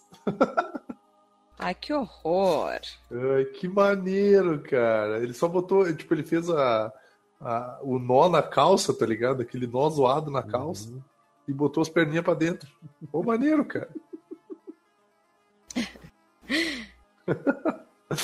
ai, ai. O, que eu, o que eu gostava basicamente desse filme não tem no livro, então. Tipo, o Sargento Dan, azedo pra cacete, o Buba. Tem, não, mas tem, tem, tem o Sargento Dan azedo pra caralho. O Buba. Eu gostava da, daquele. Mas não é aquilo. Ele não é, ele não é um garoto é, especial que, que dá peninho voando, não. Ele, ele trepa, ele bebe, ele merda. Tem um tanto de coisa. Não, era um negócio que eu ia dizer, porque tem o lance da Jenny ter contraído HIV também, né? Isso tem no. Eu não me lembro, eu acho que não tem. livro. É, mas assim, é, é, um livro maravilhoso, muito bem ilustrado, muito bem feito. Uh, aqui eu achei uma foto do, de uma página pra mostrar pra vocês. Cara, eu achei um GIF do Sargento dentro que é muito no, eu, no, cara. No, Todo mundo comemorando os bagulho e ele ali. Cara, eu odeio muito isso. é, ó, ali, ó. Eu não tinha endereço, só a caixa postal, com o nome do lugar. Ela falou que tava tocando com a banda. O lugar chama lá Partino da Estação. É desse jeito, é cheio desses erros assim, porque é ele escrevendo. É um caipirão meio, meio guerreirinho escrevendo. Ah, eu não sabia Cara, disso. imagina se fizesse um remake do, do Forrest Gump e o título do filme fosse Guerreirinho. Guerreirinho filme. Ah, mas é, é um livro Mas eu acho que jamais poderia fa ah, fazer um remake, porque assim, ó, eu acho que o Tom Hanks está sensacional nesse Sim. filme. Assim, é um, é um Oscar merecido. É um Oscar muito não, merecido. O cara é foda. Ele ganhou, ele tava tão bem nessa época que ele ganhou, eu acho, um atrás do outro, não foi? Não, é uh... tipo assim, todo mundo ficou muito puto porque ele não ganhou em Filadélfia. Ah, não, não, ele foi. Isso, exatamente. Ele foi. Filadélfia, tá fantástico. E ele ganhou, na verdade. Peraí. Deixa eu ver aqui. Eu até vou, vou pesquisar, porque eu me lembro que tem um, uma treta assim. Ele foi indicado a Filadélfia, não ganhou. Aí a galera falou: olha, na, na, próxima você ganha, né? Tipo, você, você, ainda é novo. Aí ele fez o Forte Gump e todo mundo calou não. a boca, não foi? Aqui tá como ó, Oscar, Filadélfia tá como venceu e o Forrest Gump tá como venceu. Qual será que ele não ganhou então, que ele só foi indicado? Uh, pois é. Uhum. Tem outros. Ah, o soldado. O... Aquele do soldado Ryan. Ah, mas ele já tava mais velho. Resgate. Não, foi quatro anos depois do Forrest então... Gump. tá, já, já é velho bastante. Mas quatro, só quatro. Não, mas era uma. O, o Tom Hanks, a década de 90, para ele foi sensacional. Ah, ó. Cara, o foi... maluco fez Eu Quero é, Ser ele Grande. Ele foi indicado no Sim. Eu Quero Ser Grande. Os melhores filmes de todos os tempos. E também não, não ganhou. ganhou. Mas... É, mas é que Eu Quero Ser Grande não é um filme pra ganhar não, Oscar, é, vamos então. combinar. É, né? com certeza Mas não. o cara conseguiu ser indicado naquele, eu... naquele filme, cara. Então... Não, cara, tu faz um filme merda e tu é indicado pra um Oscar pra um filme merda, cara, merda é teu, né? Mas ele... Olha, ele ganhou pelo Philadelphia e ganhou pelo tinha certeza disso. Até quando tu falou que não, eu fiquei, bah, mas não. Eu fiquei meio. Então meio agora eu não sei qual foi a treta o... na minha cabeça, então. Eu acho que foi o. Não foi do soldado. São as, são as, drogas. Pra mim, a maior, a maior justiça da carreira do Tom Hanks é ter ganhado pelo Náufrago. Pelo, pelo quê? O Náufrago. Pelo qual? Ah, não, eu quis dizer Náufrago, eu tô viajando. Eu quis dizer Náufrago. Aquele, esse filme é maravilhoso. Eu vi. Caraca, meu, me, Foi? me dá um pouco do que vocês estão usando, cara. Você não gosta do náufrago? Ai, eu tô viajando. Não, eu tô falando que vocês estão trocando nome de filme. Não, eu gosto do náufrago. Ai, pá, mas e daí? Eu tô velha, eu posso trocar o que eu quiser. Falo o que eu quiser. Qualquer coisa eu boto culpa na idade. Tô assim agora. Tá, ó. Foi o náufrago, realmente, foi o náufrago. Ai, por que, que eu falei o outro? Nada a ver. Mas... que ele foi indicado ah, e que é um baita filme, né? E, e, que ele tá muito bem. E realmente, não. Ele sustenta sozinho o filme? Ele é uma bola de vôlei? Sim, porque basicamente o filme é uhum. é isso, né? ah, eu acho legal, Náufrago. Ah, eu acho. Eu, eu fiquei bem triste no final, cara. Fiquei bem triste. É, mas enfim que ele chega, ele chega lá para ver a mulher dele, daí ela casou com o dentista que ela tinha no dia que ela ia encontrar com ele, e daí ela não. Ah, cara, fiquei muito o na bad. que ele tinha marcado muito... para tirar o dente, e ele ficou é. passando horrores com aquele dente na ilha. E é. o, a bola era da marca Wilson, o sobrenome do dentista era Spalding, cara. Isso, isso é muita sacanagem. Ah, mas é. Eu. Gostei, eu gostei. Ah, mas... mas... não, é, não é um livro que me interessou, então. Se já não tem as coisas maneiras legal do. É melhor, Vini. Eu, né? eu te digo. O Forrest Gump é uma adaptação. O filme é muito bom, mas melhor. o livro consegue ser melhor. E detalhe, sabe por que, que foi tão modificado? Porque o livro não vendeu merda nenhuma. O livro só vendeu. Exatamente. É, o livro só vendeu depois. O livro é de 86, Forrest Gump de 94, oito anos depois. O Exatamente. livro só vendeu é. depois da, do filme. Que ele vendeu pouquíssimo. E sabe que tem um. Tu me fez lembrar de um. Aquele filme que é com a Jennifer Lawrence com. Ai, com aquele cara do Se Beber Não Case. Bradley Cooper, Robert De Niro. Lado Bom da Vida. Não assisti. Vocês já viram esse, Você já viram esse filme? Ah, bom. Ele é uma adaptação. Qual filme? Desculpa. O Lado Bom da Vida. O lado bom da vida é aquele com a Jennifer Lawrence e com o maluco que corre usando um saco, não é? Eu acabei de falar. É esse sim. Você não prestou atenção? Onde é que tu tava, Vini? Eu tava no resumo do Vini. Não. Próxima atração aí. Eu tava fazendo chá, quer ver? É. Não, eu não tava fazendo chá, mas eu tô louco pra fazer chá, pô. Tá, mas deixa eu falar. Então, é eu... Fale do, do lado bom da vida. É que eu me lembrei, eu vi o filme, achei legal. E depois que eu descobri que tinha livro. E o livro não é tão legal. Quanto, não. quanto, quanto o filme. Achei. Eu já ouvi falar isso sobre os filmes do John Green. Também. Que eu não conheço. É, então... mais ou menos. Eu gosto do. Gosto até. Eu acho diferente. Eu acho que o lado bom da vida é mais chatão, assim. Tanto que ele termina bem deprê e, e o o filme não, assim, o filme termina uma parte meio engraçada, assim. Enfim. Mas não era o, próximo, o filme que eu ia indicar, eu só me lembrei disso. Ah. Então aí o Godoka falou do, do segundo filme dele, que é o Forrest Gump, também conhecido como O Guerreirinho. o Guerreirinho Corredor. eu vou falar do, do Guerreirinho Corredor, né? Eu vou falar então do segundo filme barra livro que eu escolhi, eu tô vendo umas imagens que tá me dando uma tristeza. eu, escolhi...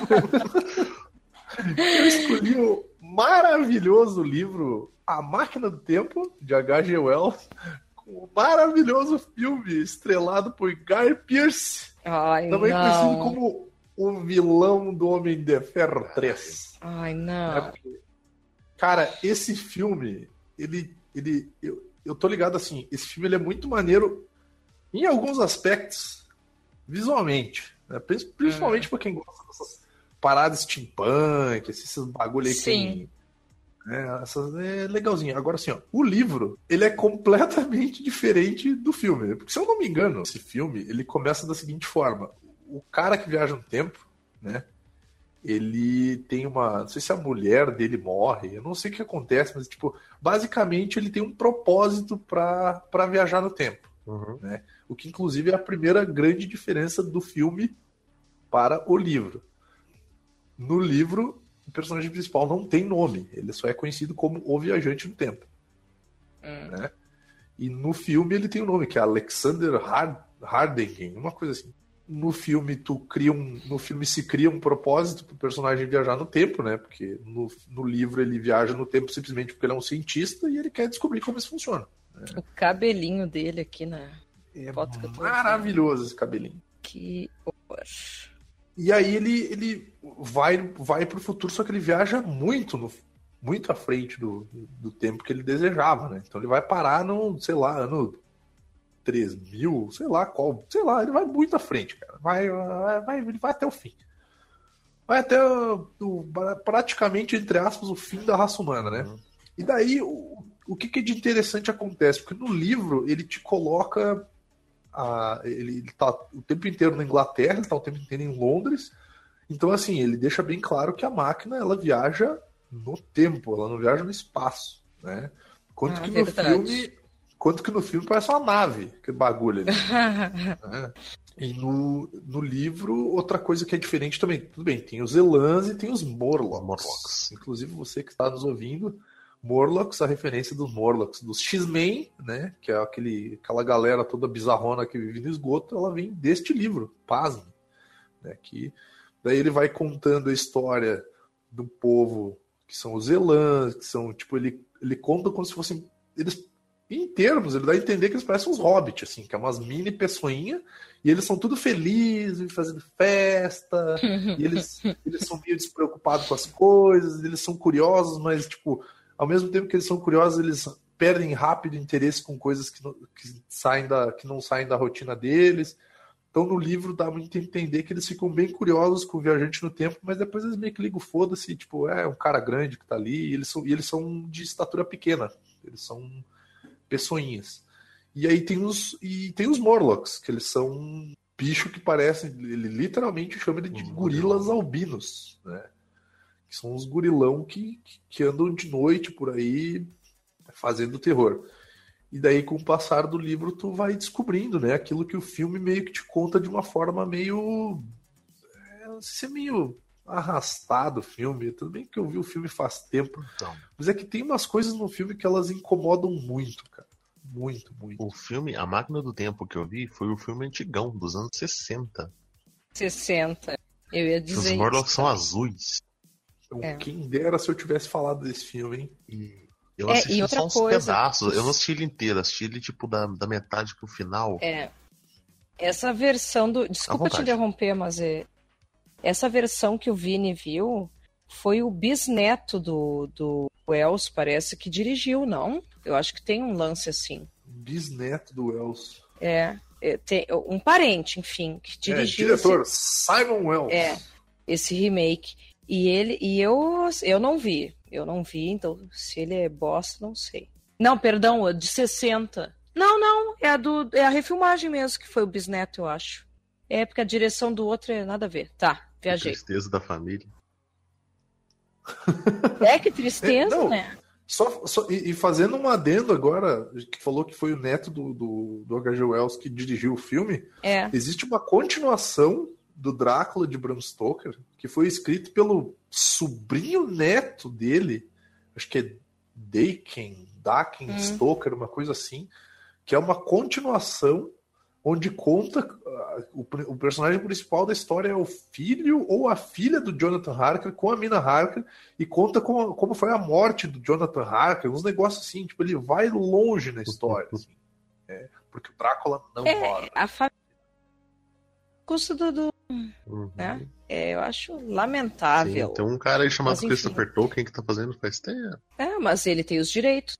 É uhum. É diferente. E na verdade, tu sabe que eles não querem vender várias coisas, né? Não, é, é uma briga. É um filho da puta. Uhum. É uma briga. Não, porque o próprio Tolkien não queria, não quis, ele, em vida ele não quis de jeito nenhum uh, dar os direitos para filmar. Sabia disso? Hum. Mas nós vamos falar sobre isso um dia, aqui neste podcast. Tá, mas tu ia falar do filme da década de 60, eu te interrompi. Não, é, eu assisti só um, um, pedaço, eu fiquei hipnotizado, porque filmes antigos têm Era esse legal, efeito né? aqueles Murloc mal feitos pra é. caralho. É, e é. assim, o, o, algo que eu fiquei maravilhado com aquele filme é o design da, da máquina do tempo. Que é basicamente um bicicletão com a roleta atrás. Aham. Uhum. Uhum, uhum. Ah, não, peraí, peraí que eu acabei de descobrir que ele dirigiu o um filme chamado Um Conto Americano Fível Vai ao Oeste. Eu não acredito, cara. Esse cara participou da minha infância. O, o animação francesa? Os... A animação do o filme. Simon Wells? É, o Simon Wells. O cara pelo menos fez uma coisa oh, diretor. Cara, uma cilada para Roger. Duas não coisas. Acredito. Ele, não, não, ele foi... Não, não, não. Ele foi supervisor de animação. Supervisor. Ele dirigiu Tá Balto, envolvido. Que é aquele desenho do cachorro lá, cara. Do cachorro do gelo. Que cachorro no gelo?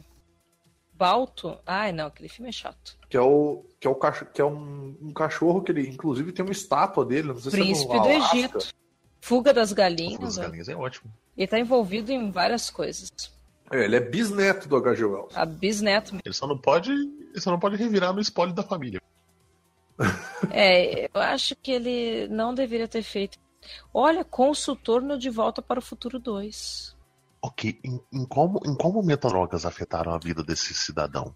Ah, cara. Porque olha vai. o tanto de coisa que ele tá envolvido e olha a máquina do tempo. A máquina, pois é. Eu acho que ele não foi uma boa ideia.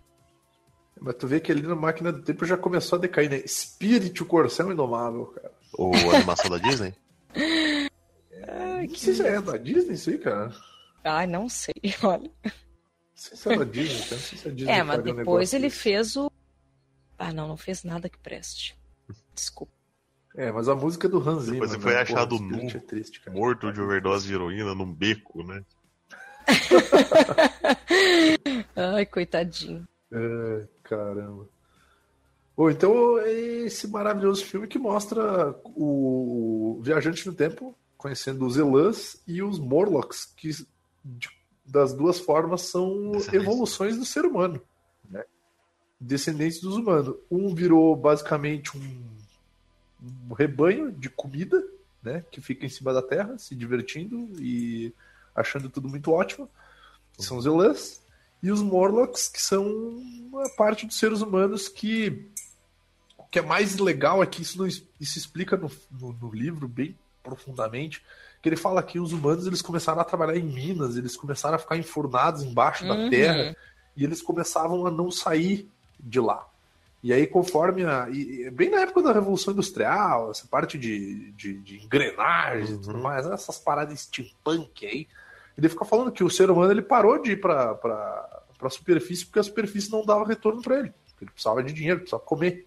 Então, basicamente, eles ficavam intocados dentro da terra e era isso que eles acabavam virando. Eles viravam monstros albinos que eram sensíveis à luz porque eles passavam grande parte do tempo Sim. em túneis. Só que no filme tem a porra do Jeremy Irons, que ele é a porra de um elfo, sei lá que porra é aquela. Ele é um Morlock que fala. E essa merda não tem no livro, porque todos os Morlocks eles são máquinas de comer e matar. Gente, basicamente. Por que, que eles tentam transformar o Jeremy Irons e... em um bicho mitológico? É, eu, eu acho que tu. Por que, que tu viu essa? É... É, eu gostaria só de lembrar que eu tenho um programa chamado é. Tortura Cinematográfica Show. Né? Abraço, Luiz. É, mais um momento, é. deixa eu dar uma pedaladinha na bicicleta do tempo aqui. Não, vai lá, vai lá, vai lá. É, eu participei, contextualizando a Karina e a galera que não escuta, eu participei do programa sobre metal com, com o Vini, de um outro podcast, o Godcast, que eu tive que voltar na bicicletinha ah, é? do tempo e, e, lembrar que o Vini gosta de thrash metal, e a gente estava gravando um podcast sobre isso. Agora o Vini tá falando da máquina do tempo, e eu lembro de várias vezes no, no passado, até um passado recente, o Vini falando que detesta viagem no tempo. Sim, eu continuo afirmando, eu detesto viagem no tempo, cara. Eu detesto viagem no tempo, inclusive. Ai. Um dos motivos de eu ter lido esse livro foi porque, conversando com a Karina, eu reparei que, cara, eu quase não leio coisas de ficção científica. Então eu fui atrás do, do, dos livros que eu tenho uhum. de ficção científica e, infelizmente, esse livro era um dos que estava lá, porque não era esse que eu queria ter comprado. Eu queria ter comprado Guerra dos Mundos, porque esse era o que eu, me, o que eu menos me atraía. Não gostou do livro? O que menos me atraía do H.G. Wells era justamente esse, os três clássicos dele, que é o Guerra dos Mundos, o Homem Invisível e o Viagem no Tempo, a, a Máquina do Tempo. O da Máquina do Tempo era o que menos me atraía, cara. E essa porra desse filme, cara, eu assisti na TNT dublado. que bosta. Cara, qual que é o. Porque eu não tava afim. Me ajudem, por, tipo, me ajudem, por, por favor. Qual que é um, um livro ou um filme antigo, que eu não lembro agora, que existem é, ah. crianças de cabelo loiro, que elas são, na verdade, criaturas que ficam. Elas elas cuidam, elas cuidam da manutenção da trama do tempo. Tipo assim, se você faz alguma. Altera o tecido do espaço-tempo. Tem aquele livro lá do, do Stephen. Não é do não Stephen sei se King? Stephen King porque eu lembro de um filme tipo anos 70 sobre isso. Eu não lembro se é só filme. Tem, tem uma parada do Akira. Isso aí parece Akira. Ai, eu não sei. Com todo, com todo respeito. Tem a, é a, não é a cidade dos condenados, cara. Aquelas criancinhas loiras lá eu que tem os poderes mental, é. que matam o Luke Skywalker Achei fazem aqui. Luke Skywalker se atirar de um Peraí. prédio com uma vassoura A Cidade dos Amaldiçoados? Isso, acho que é a Cidade dos Amaldiçoados. É a Cidade Achei... dos Amaldiçoados, eu... é isso mesmo. Ah. Olha o que, que eu coloquei no Google. Filme Crianças Loiras Tempo. Essa foi a minha busca. Ah, eu vi a... É um grande John filme do, do. É. Ah, John Carpenter. Eu achei que era do. Não é do Stephen King essa porra? Uh, não, acho que não. Mas é um dos, dos, dos, filmes, dos poucos filmes bons da carreira do Mark Hamill, hein? Fica essa, fica essa lembrança aí. O que que é? O que que é? Peraí. Pô, o Mark Hamill, se tu parar pra pensar, o que ele fez de bom basicamente é Star Wars. Star ah, Wars mas... tá falando das outras e coisas. E aqui, né? ó, já bastou isso para ele viver melhor que nós três aqui. É, ele foi mexer com dublagem depois também, né? É, não, não, ele manda bem, ele é um bom ator, mas, tipo assim, pra te ver o tipo de filme que ele acabou fazendo, né? É, né? Que tipo de filme que tu fez, Vini?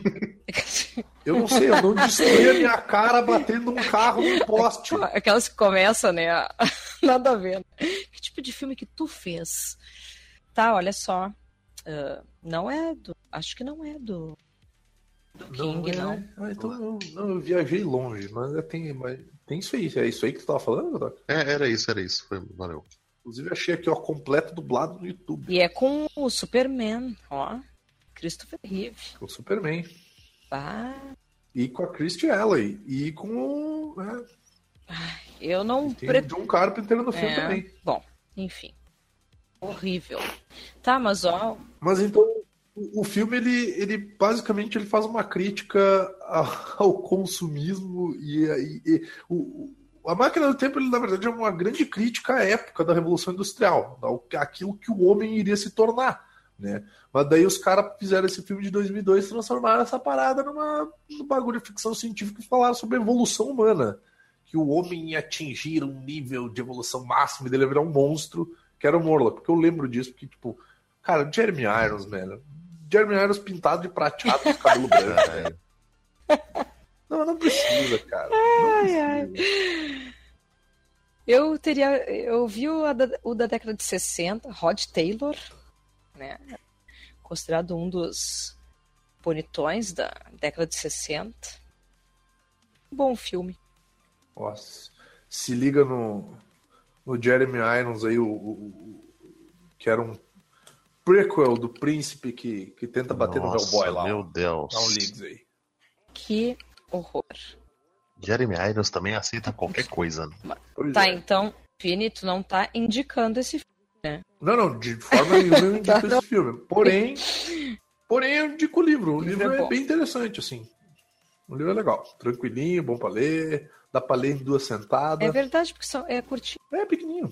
Não, e o legal é que o final do livro e o final do, do filmes, eles são completamente diferentes também, né? Porque no, no filme, se eu não me engano, ele volta para pro, pro presente dele, né? Uhum. Ele volta para Londres lá e tudo mais. Só que no livro, e também eu vou não sei se eu conto o final do livro agora. Tô, pois é, tô, né? Tô confuso. Pois...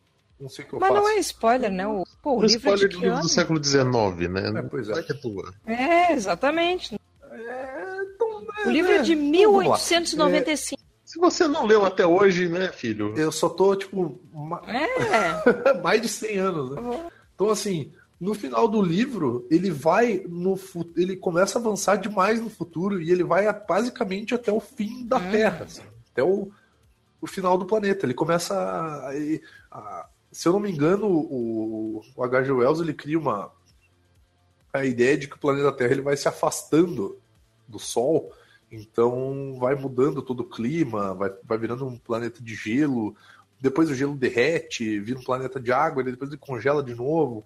Então tem, tem toda essa questão de que ele chega até o final do planeta e daí ele tá. Agora deu. Ele pega e volta, entende? Ele volta e ele não só volta uh, e ninguém acredita nele, porque o filme, o filme, o livro começa com o viajante do tempo contando a história dele para cinco pessoas. E aí depois ele volta, uh, quando ele volta, ele conta essa jornada toda dele, o livro é todo num flashback. É um flashback dele contando a história dele num jantar com outras pessoas, com jornalistas e tudo mais. E aí tem esse amigo dele, que é o, entre aspas, o personagem principal do livro, ao qual ele diz assim: olha, eu vou viajar e depois eu volto e eu te conto. Então ele, ele no final do livro, ele vai viajar para o futuro de novo com câmeras, com, com armas e com uh, formas de conseguir provar aquilo que ele contou, né, toda a história dele e com formas de se defender dos Morlocks, porque eles são muito perigosos. Só que daí ele não volta. Daí o final do livro é três anos depois, o cara tá lá, pô. E aí meu brother não voltou até agora, né? Uhum. Pois é. E aí acaba o livro. O que eu acho que é um, um final muito melhor do que, tipo assim, oi, o mundo vai virar algo que nós iremos detestar e não sei o quê. Tipo assim, porra, eu achei o filme bem merda, na verdade. E, e, o final, eu, por mais que eu não goste de viagem no tempo, o final do livro ele te deixa te deixa curioso para saber o que aconteceu e esperançoso de que talvez ele tenha mudado alguma coisa, ou que de fato ele caiu, escorregou numa pedra e enfiou o olho num prego, morreu e acabou. Vini, assiste o, da, assiste o da década de 60, tá? O ator é o mesmo que faz os pássaros do Hitchcock. Ah, eu gosto de pássaros. Gosto de pássaros. Já assistiu os pássaros do Hitchcock? Já, é, eu gosto. É, é aquele gosto ator que, é. que é o um dos principais lá é, é o carinha que viaja no tempo na nesse na máquina do tempo de 1960. Mesmo ator.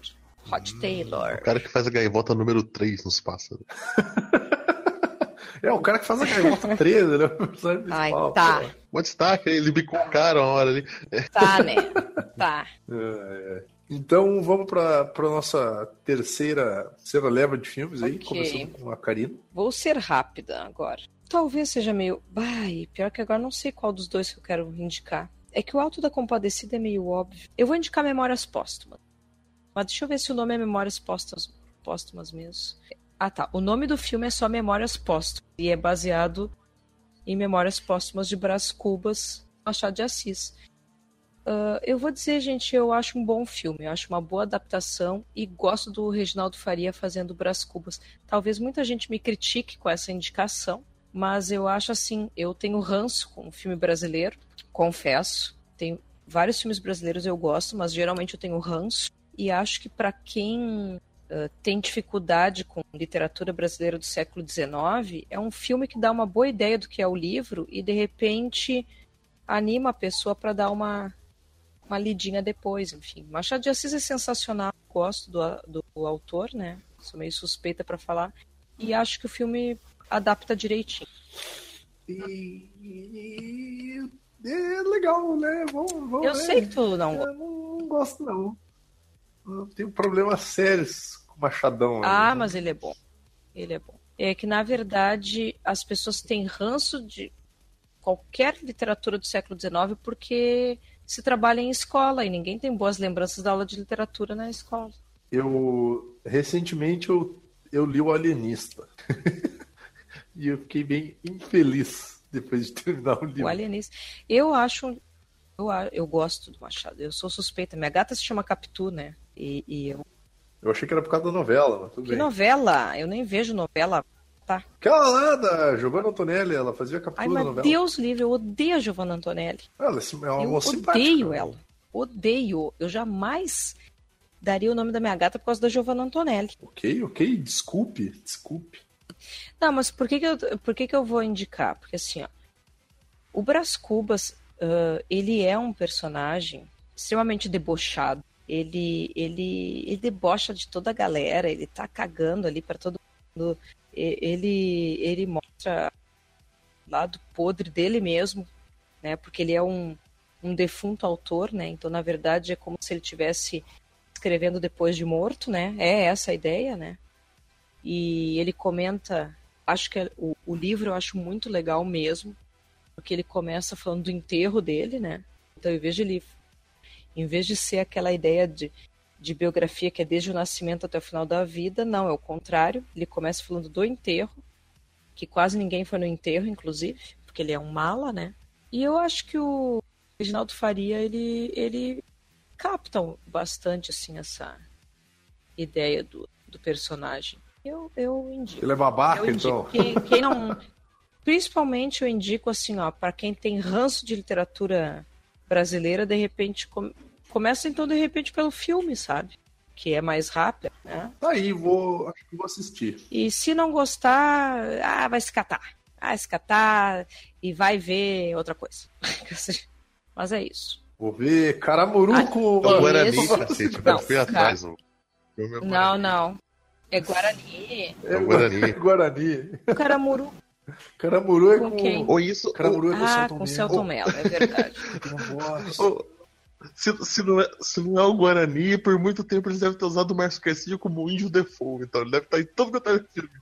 Que ele é índio. Ah, ele é. e aquele outro, É outro assim, mala lá, eu o, acho. o André, André Gonçalves. Pois é, ó.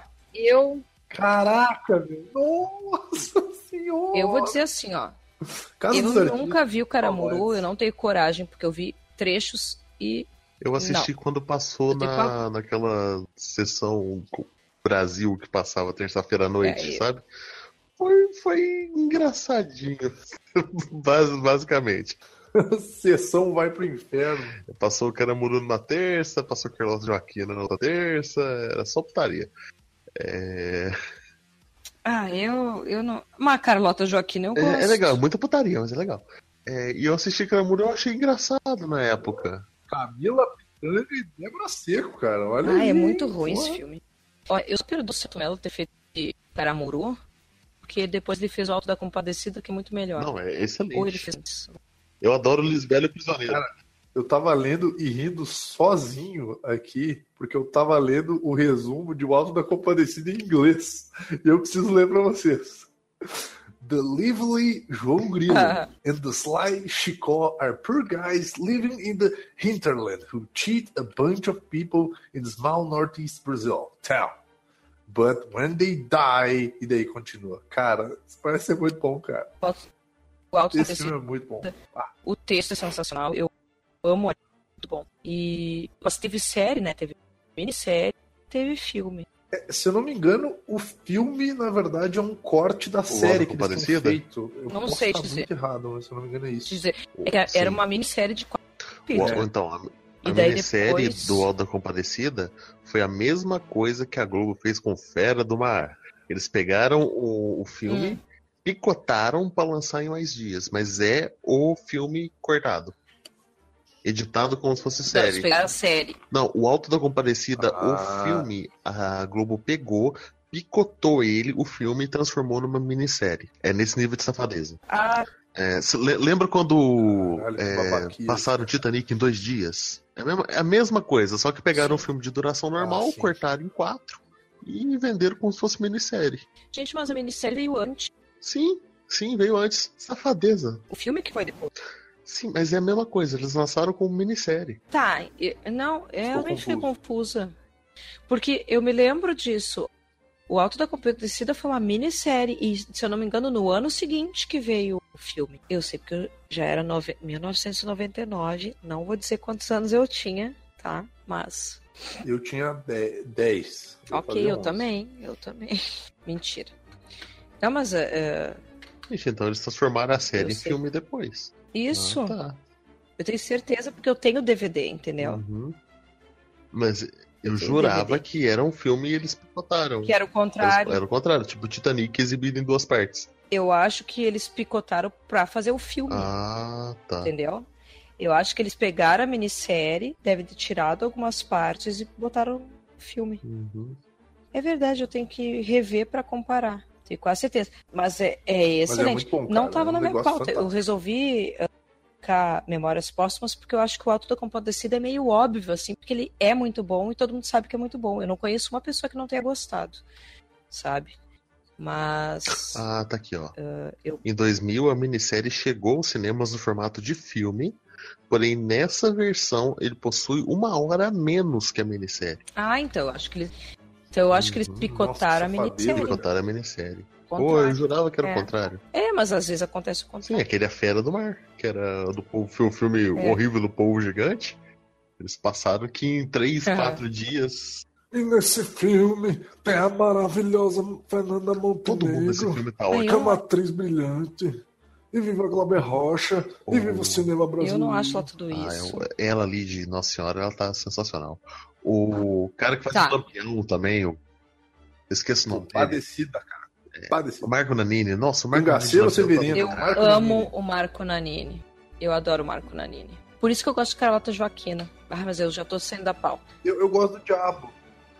Ah, o Luiz Melo, né, cara? Eu gosto do Diabo, do, do, do Alto da Compadecida. Ai, também. Ai, o Alta Compadecida é... essas- é. O Diabo é muito maneiro. Ah, eu Ela acho que é eu... Eu Tira a parte do Memórias Posso, aquelas bem. Não. Deixa a minha indicação. Ah, manda os dois. Edita isso Não, aí, ó. Eu gosto dos dois, eu gosto dos dois. Mas é que eu amo o Alto da Compadecida. É, é algo. É, eu comprei o DVD até, né? Pra poder ver várias vezes. Pô, agora eu vou atrás da minissérie, porque se tem uma hora a mais. Tu que nos passou essa informação. Exatamente, vai, vai conferir essas informações em é, época de fake news, cara. A gente tem que ter certeza das coisas. Eu tô conferindo. Tô vai falar bobagem É isso mesmo, que coisa. Então, voltando aqui pro, pro, nosso maravilhoso tema de podcast, Godoka, qual que é o teu, teu último filme aí, cara? Ainda bem que veio essa, essa discussão, porque eu, eu tô tentando, eu tava tentando me decidir entre os dois aqui. e o próximo que eu vou colocar é O Planeta dos Macacos, que é um filme de. é um livro de 1973, que cinco anos depois ganhou uma adaptação em filme que gerou 300 mil continuações e hoje está sofrendo um remake, né? Hoje já está no. Vai, vai estar tá indo pro quarto filme já do remake, eu acho. Verdade. É. Eu acho que já. Não, acho que o quarto é esse ano já. Não é? Tem quarto filme já programado, cara. Eu acho que é o quarto é esse ano. Quarto ou terceiro. É? Acho que é o quarto. Ano passado teve um, não. Ah, aqui, ó. Planeta dos Macacos, não? a guerra não terá sequência. Que beleza. Não. Ai, gente, Notícia no 18 de maio do ano passado ainda. Eu preciso dizer uma coisa. Eu gosto do livro, eu li o livro, adoro. Eu adoro. Mesmo, sim. Mas me dá angústia. Todos os filmes. Eu não gosto. Você não gosta dos filmes? Do Planeta dos Macacos? Não. Porra. Fico nervoso. Eu gosto do antigão, o de 68. Não. Não, mas eu vou dizer. Eu tenho. Eu tenho uma. Não, o antigo eu gosto. Gosto. E via. Não passava na sessão da tarde? Ah, não, Sei lá. Não na época que eu lembro. Tu vê como eu sou velha. Velha. É que a minha, a minha experiência. A minha experiência com, com essa série de filmes é, é era só Robocop. É, tá. eu assisti depois de tá, muito tempo. Eu assisti, eu assisti na, okay. na, já na TV por assinatura. Um dia eu dei sorte de pegar desde o comecinho, assim, sabe? Era o que eu ia dizer. Quando eu, quando eu era pequeno, tinha o canal da Fox e aí de manhã tinha. De manhã, no, não sei se era sábado de manhã, mas bom, era, era no sábado. E tinha uma sessão na Fox que passavam só séries antigas de ficção científica. E tinha uma série do Planeta dos Macacos. Não sei se vocês lembram sim, disso. Sim, acho, eu acho que chegou até série mesmo, mas eu não... e, e, era bacana até. Eu assistia essa série, a série do Planeta dos Macacos, tinha o Planeta dos hum. Gigantes também. Planeta dos Gigantes eu lembro que passava na manchete, pra você ter ideia. Cara, que eu lembro que eram uns malucos com umas cordas, com uma joaninha gigante na ponta, cara. E eram várias séries dessas antigueiras, assim. Tinha Perdidos no Espaço, tinha Star Trek, tinha. Né, era uma variedade de séries desse tipo. E Planeta dos Macacos era uma que não me é, atraía é... tanto, assim. Porque eu achava muito galhofa a, maqui... a maquiagem. Eu, eu curto maquiagem. E aquele homem usava aquele paninho. Ai. O Charlton Heston. Mas me dá uma. É. Mas eu vou dizer, é ridículo que eu vou falar. Eu, gente, eu preciso seriamente fazer terapia, eu acho. Me dá uma angústia de ver macaco vestido e macaco montando em cavalo. Então tu não gosta daquele filme onde tem o Joey jogando beisebol com macaco, é isso? Eu não gosto de filmes com macaco que é essa questão. Me Mas eles nem estão vestidos, eles só estão eles só estão montando a cavalo. Não, mas no, nos no... antigos eles usam roupa, eles usam, eles usam as túnicas lá. Ah, não, nos, não, é, não, nos antigos eles usam, usam mesmo. E no do Tim Burton também, tem aquele remake do Tim Burton que Vamos esquecer que isso existiu? O Tim Burton quer esquecer que isso existiu. Ah, mas o Tim Burton é. não vale, né, meu? Porra, Mark Mark, cara. Porra, Mark Mark, velho todo mundo que fez parte desse filme quer. quer acho que até o chimpanzé que participou quer esquecer daquele filme. É verdade. Mas é. é sim, ó. Venceu, a, venceu o Framboesa de Ouro de 2002. Até resolvi pesquisar aqui, ó. Venceu da categoria de pior remake, remake ou sequência. E foi o primeiro Planeta dos Macacos que eu assisti. em 2002. Ai, que bosta. Eu, eu, lembro desse filme porque o Shang Tsung é um macacão do ah, mal. Ah, é muito tenso. É ele? Aham, uhum, ele é o general não sei o que, e aí tem o, o Michael Clark Duncan, faz um gurilão é também. Não, o, o chimpanzé é o Tim Roth, não é? Não, não. Tem o Tim Roth no filme, mas o, o, tem um gurilão que é o Michael Clark Duncan, que é o John Coffey. E o, tem um general malvadão ah, lá, tá. que ele é o mesmo cara que fez o Shang Tsung. Uhum. Que é aquele ator, aquele ator chinês o vilão mal. principal eu é o Eu só sei que é muito, sei que é, é, muito ruim, mas tá, e, e eu acho que esse é o que me dá mais angústia, e eu acho que é esse o problema. Me julguem, podem me julgar. O... Mas eu nunca vi mais. Uh, eu vi a origem, fiquei nervosa com o Planeta dos Macacos a origem. Ele é um filme tenso. E daí não vi... Os Macacos é um filme tenso. É, mas não vi o confronto e não vi a guerra. Não vou ver. Vou dizer que eu estava errado. E isso é um problema que acontece uhum. com as pessoas que não usam o Google, o usam pela memória e elas estão erradas. Era o Tim Roth, é. não era o Shang Ah, ok. Desculpe. Eu não vou ver, eu não vou ver. Eu, quem, eu acho que quem fazia Nossa. o orangotango era o Paul Giamatti, né? Que... Era o Paul Giamatti. Tá, mas por que, que tu acha bom? É... O filme. o filme. O filme eu gosto muito porque tem aquela discussão filosófica de que eles estão. Hoje em dia, o negócio da bioética faz muito sentido, na época, né? 1968 não fazia tanto. É. Mas aquele negócio de. Ele serve até para uma discussão racial. Porque o Zeus, que é o grande é. macaco religioso lá, advoga que os seres humanos não têm mais alma, que eles são animais selvagens. Porque ah, a, história do planeta dos macacos. No livro, um casal tá navegando na sua nave espacial, passando um tempinho ali tranquilo, e eles encontram tipo uma cápsula de, de informação, uma, uma carta, na verdade, ó, tipo uma carta, uma garrafa. Eles começam a ler o diário desse astronauta, que ele viajou, ele entrou num buraco de minhoca e caiu no, no, num planeta onde os humanos são involuídos, eles são animais, eles vivem na ato, não conversam, e quem domina a sociedade são macacos. É. O que acontece, né? ele consegue ir para um sítio arqueológico e mostrar que, na verdade. Ah, e a, a sociedade dos macacos é baseada em que os macacos sempre dominaram a Terra. E os seres humanos são uma criatura de segunda classe. Que eles caçam, que eles usam como escravos, como experimento científico. E esse astronauta ele consegue ir no sítio arqueológico, encontra ali uma bonequinha humana e mostra que na verdade os humanos vieram antes e os macacos meio que apagaram esse. E que ele estava no planeta tava... Terra. É. É, é, sim, ele descobre que ele viajou no futuro e tá no planeta Terra. Viu? Viagem no tempo. Eu odeio essa merda, cara. Qual que é o problema, cara? Tem que enfiar viagem no tempo em tudo, cara. Porra! No, no final, ele consegue pegar uma nave e ele tenta. Ele fica vagando pelo mundo, assim, até ele descobrir que, na verdade, ele viajou no futuro. Ele não viajou para um, um universo alternativo. Ele viajou pro futuro da Terra e ele não tá conseguindo voltar atrás. E, assim, o grande choque do livro é que o casal que está lendo é um casal de macacos explorando o espaço. Ele só consegue viajar para o futuro onde os macacos continuaram a evolução. Esse é o triste. No filme de 68 tem aquela cena clássica do Charlton Heston cavalgando na praia. E aí, aquele grito, tá o, a espada da liberdade com a areia até o peito. E é incrível porque todo Isso. mundo conhece essa cena. Eu assisti o filme já depois de ver 300 referências, 300 piadas com essa cena, e ela ainda é tensa. Sabe? É, é, assistir, quando você assiste o filme e você sabe que a, a, cena tá chegando, você ainda fica tenso esperando ela acontecer. Mas não tem no livro. Não tem no livro. É porque isso era muito mais barato de fazer. É, o livro é francês. É, o livro é francês. É mais barato de fazer do que a cena, como eu falei, da nave espacial. Eles não usam a, a parte espacial claro. do filme antigo.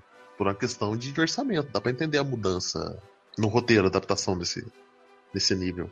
Mas é, o final é tão chocante quanto o final do livro. Talvez até mais. É. Detalhe, o P.R. Bowley, que, que escreveu O Planeta dos Macacos, ele tem um outro filme, um outro livro que foi adaptado para filme, que é A Ponte do Rio Kwai. Que ganhou Oscar, inclusive. Hum, verdade. Exatamente, a Sonzinha. É. Assim, O Planeta dos Macacos é um, um livro também. É, Dois dias você termina ele, se isso não terminar num dia só. Eu, ele é muito rápido de ler, né? Sim. Eu, eu vou admitir que eu tenho um certo preconceito. Com um viagem no tempo? Porque tem viagem no tempo, eu não gosto de viagem Mas no esse tempo. não é fudendo tudo. Só. É só um cara que se ferrou muito. É, mas o... é bom o livro, é tribom. Eu gosto do livro. Mas e os filmes recentes? Tu tá falando dos filmes recentes ou vai do filme antigo? Porque os filmes recentes no remake, tu vê que tem uma, uma parada toda que explica um pouco, né, do porquê que aquilo é, o... acontece, né? Essa mania do cinema americano de ter que explicar tudo, literalmente. É, nos filmes antigos existe só a lenda de que o, o César ele foi o, prime o primeiro uhum. macaco que falou. No, nos filmes antigos, o que aconteceu para os macacos evoluir? É, ocorreu uma praga que matou os animais domésticos. Cães, gatos, todos os, os animais de estimação morreram. Os seres humanos, acostumados com a convivência com animais, tal, começaram a usar macacos, adotar macacos para como como de estimação. E os macacos, seres muito mais inteligentes, começaram a ser adestrados para fazer tarefas de casa, para buscar compra, para organizar a casa. E isso forçou a evolução dos macacos. Aconteceu, a evolução foi continuando, os macacos se tornaram uma casta social, até que um macaco chamado César foi. Ele, ele falou, ele, ele teve o dom da, da fala. E o César ele guiou a revolta dos macacos contra os humanos.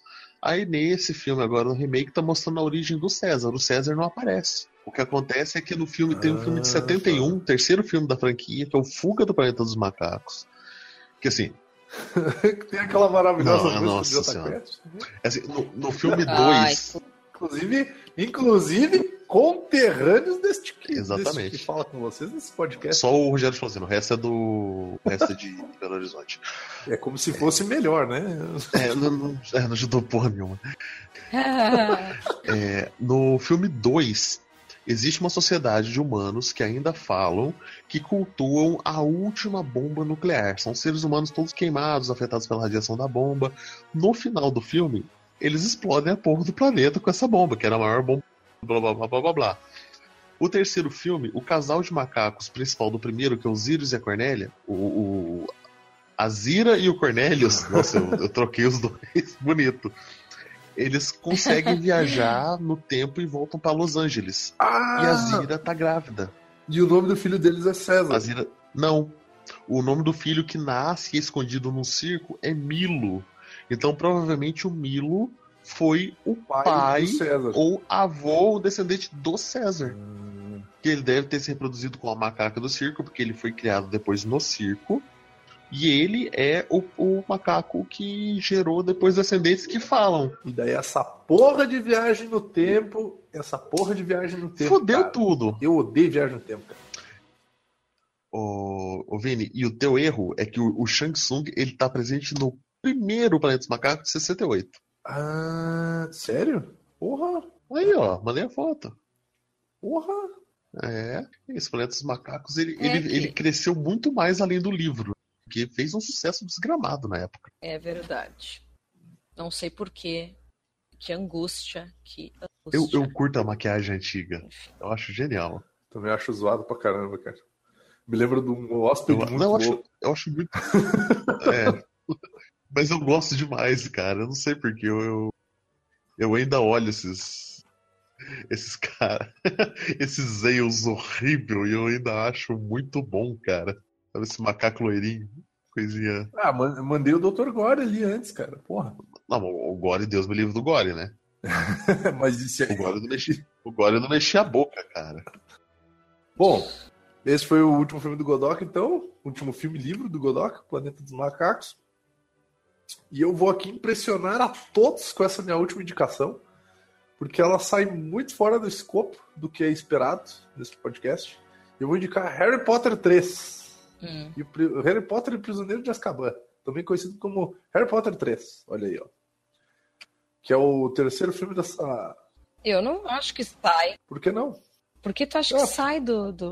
Acho que as pessoas. Eu poderiam... amo Harry Potter. Amo. Amo. Eu, assim como Glória Pires, não posso opinar sobre esse assunto. Ah, eu acho muito bom. Um dia eu quero falar só sobre Harry Potter. Não, tá aí, a gente pode fazer um programa especial sobre, sobre Harry Potter.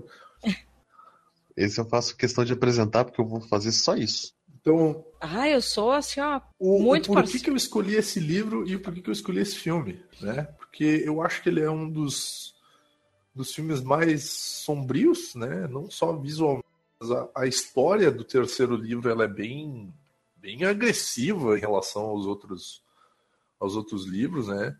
Uh, porque ela fala sobre, sobre traição, sobre morte, é, sobre violência, sobre prisão, sobre como lidar com esse tipo de coisa, né? São conceitos que nos filmes anteriores, que eram filmes mais infantiloides, aquela coisa assim, não só os filmes, perdão, mas o livro também, né? Uh, eu ainda acho. Eu nunca li, né? É, uh, eu ainda acho ele o livro ainda um pouco infantil. Ele, ele, ele tá no. Como é que eu posso dizer? Meio termo. Eu, é, eu acho que esse. É, eu, ele tá, ele tá na transição. É, é que que... Ai, ai, desculpa, gente, é que meu gato tá loqueando. É que eu acho que nesse livro, e acho que a, acho que a Karina vai concordar comigo, é quando a galera vê que a coisa é séria. Tipo, que eles mostram que é, os vilões são serious business. Sabe? Tipo, a gente não vê aqui pra brincar. É. Então. É, não, com certeza. Eu acho que é quando que o que acontece é mais ou menos eles meio que obrigam os personagens a, a crescer, a se tornarem mais adultos, né? A, a, ser uma coisa mais porque o quarto livro ele já vem bem carregado disso e ele tipo ele estapeia isso na tua cara, né? E o quinto mais ainda, né? E por aí é. só vai. Então eu acho que ele é, o, é. ele é o primeiro livro, ele é o, o primeiro livro que mostra que assim a ameaça ela é real, ela tá aí, né? E em termos, uh, que é uma expressão que a gente usa um pouco no, até no outro podcast, né? Mas, cara, cola, cola esse cu na parede aí, velho. Gruda essa bunda na parede aí que tu vai se ferrar. E ele apresenta, e apresenta personagens muito legais, assim. Tipo, apresenta personagens que vêm carregados de uma. de um, de um background muito pesado, assim, sabe? Pesado. É. A... É aquilo, eu não. Eu nunca li Harry Potter. Eu assisti o primeiro filme. E não assisti mais filme nenhum. Eu não fui com a cara. Eu confesso, não, não sou chegado ah, a Harry mas Potter. O livro da, mas leu o livro da magia, né, o filho da mãe? O, sim, ah, que veio safado. antes. O, como é que fala? É, mas o meu preconceito com Harry Potter tá diminuindo porque tá passando hype, né? Não tem mais aquele, aquele fanbase desgraçado, então eu consigo agora ver com outros olhos. Ah, mas é porque o fanbase do Harry Potter fanbase do Harry Potter tá adulto já, né, cara? A galera cresceu junto sim. com ele. Então.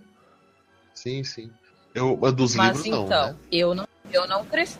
Não, não, mas eu digo a, fan, a fanbase que então, era o, uh... público que. Uh, é. O público-alvo dela também, porque eu li o livro atrasado, né? Eu não, não era. Com certeza. Um meninote quando, quando eu li. Eu li mega atrasada. Atrasada não, né? Eu era adulta já e tudo. Mas assim, ó, eu. Ele... Eu tava na idade da fanbase, né? Verdade. Foi foda. O livro é bem escrito, traz uh, muito, muitas coisas bacanas de, de, de, de mitologia, de. E coisas bem também infantis que tem que ter, né, no, na literatura infantil juvenil, que é sobre amizade, sobre família, sobre escola, sobre coisas muito legais. E vou dizer aqui, ó, o Vini é super fã do Gary Oldman, porque ele indicou o, o primeiro filme que o Gary Oldman aparece na, na série de filmes, né? Do Harry Potter. Eu não faço ideia. Eu realmente assisti o primeiro e assisti um pedaço do. Do que tem o torneio Tribruxo, eu é acho. O quarto. O quarto. É, é o quarto, eu não faço E a, a Karine está completamente correta porque Gary Oldman é um puta de um ator, ele é foda. Um ator diferenciado. Inclusive, eu gostaria de falar mais sobre Gary Oldman, mas este não é um podcast para isso, né? Inclusive, aguardem aí Gary Oldman Video É, mas ele é sensacional mesmo. E eu, eu adoro ele como Sirius Black. O adoro. Sirius Black, ele é um... Ele é um personagem que ele é, é aquele personagem que ele aceita, ele aceitou se fuder por um bem maior. Ele é o cara que ele tá pegou e ele olhou assim, tá, vai dar uma merda foda, o Piá vai se fuder, vou ficar correndo atrás dele por minha causa, então é. Vamos lá. Vai. Isso é o que é o foda. Por Atena! Não, não, não. Isso, isso não é o foda, Godoka. O foda é que tu só descobre isso no final do livro. Porque, tecnicamente. Tá, mas não dá. Olha que ele não. Ah, porra, o filme, o filme tem 100 anos. Quê? filme tem Ele não leu e não viu o filme. Não tem, Ele não leu e não viu não o filme. Não tem problema, Karina. Pode soltar o spoiler. Eu tenho muito livro pra ler. Como, ah, é, como é um livro que eu, eu tô vai. tirando, lembrando do Hans, eu vou ler muita coisa antes, sabe? Tu lê em dois dias. Tu lê em não dois dias. Porque é o terceiro é livro, ainda tem que ler um e dois, né? Tu lê em dois Verdade. dias o primeiro. Tu lê em dois dias o segundo. O último a livro eu li numa tarde, cara. Demais. Numa tarde. Sabe? Sabe o livro que a linguagem é extremamente fluida e eu abandonei o livro? E era emprestado, ah. eu comecei a ler na adolescência, tive que devolver, agora eu comprei Nárnia. Então. Eu não acho tão. Nossa, eu acho tão. Eu li, eu li aquela introduçãozinha tão.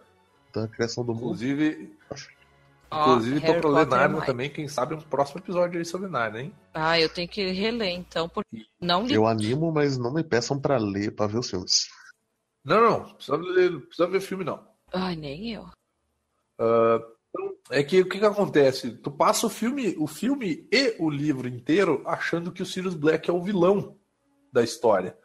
Porque ele é mostrado como um personagem sombrio, ele é mostrado como um personagem que ele é extremamente atormentado pelo passado, porque ele é visto como um traidor, ele é visto como um, um cara, uma, uma pessoa ruim, um cara mal, mal que nem pica-pau. E aí, no final do filme, no, no, no final do livro também, tu descobre que o cara não é essa coisa ruim toda, não. Ele, ele optou por, por utilizar esse, esse personagem a favor dele. Então ele então, já que todo mundo tem medo de mim, então que pensem que eu sou ruim mesmo, que pensem que eu sou mal.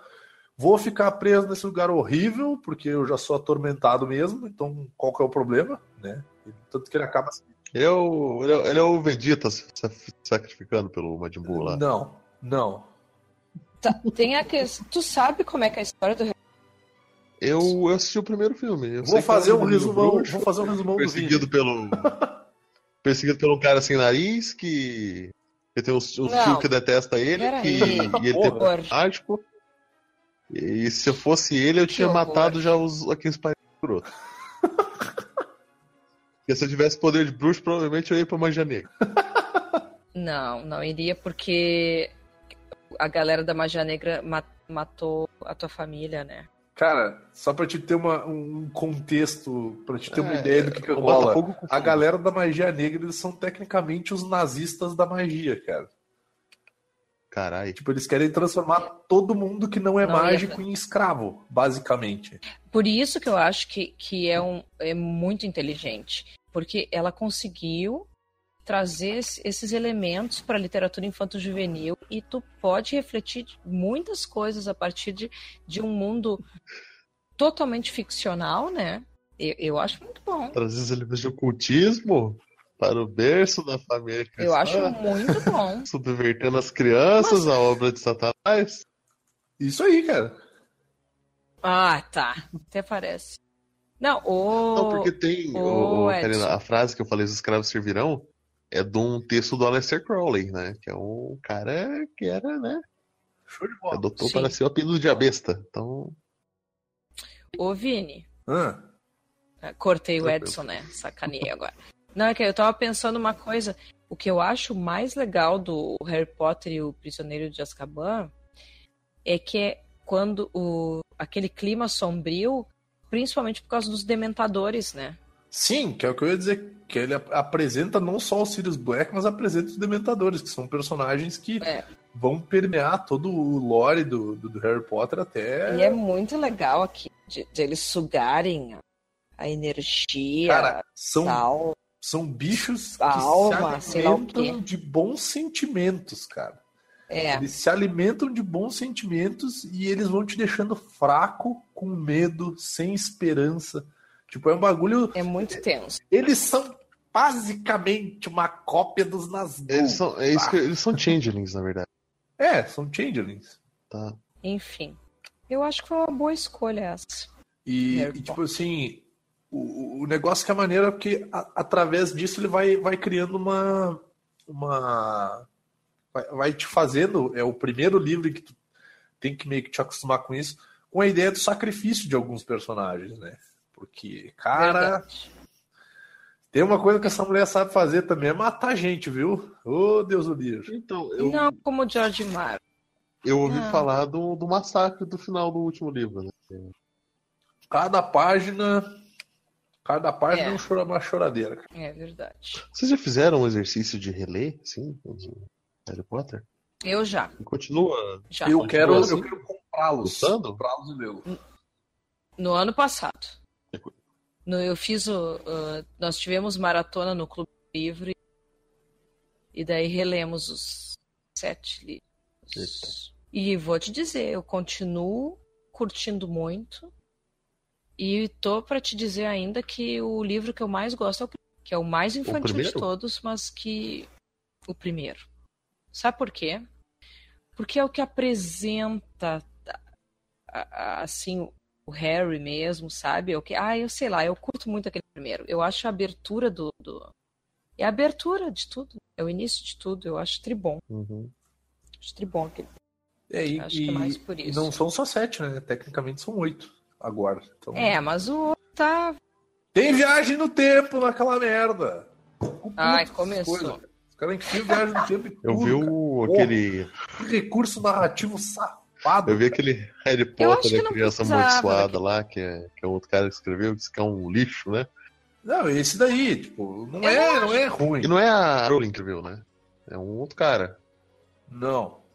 Não, mas é com. É que na verdade um foi uma peça, dela. né? Uhum. É. Um aval dela. Ela tá por dentro dos, dos esquemas.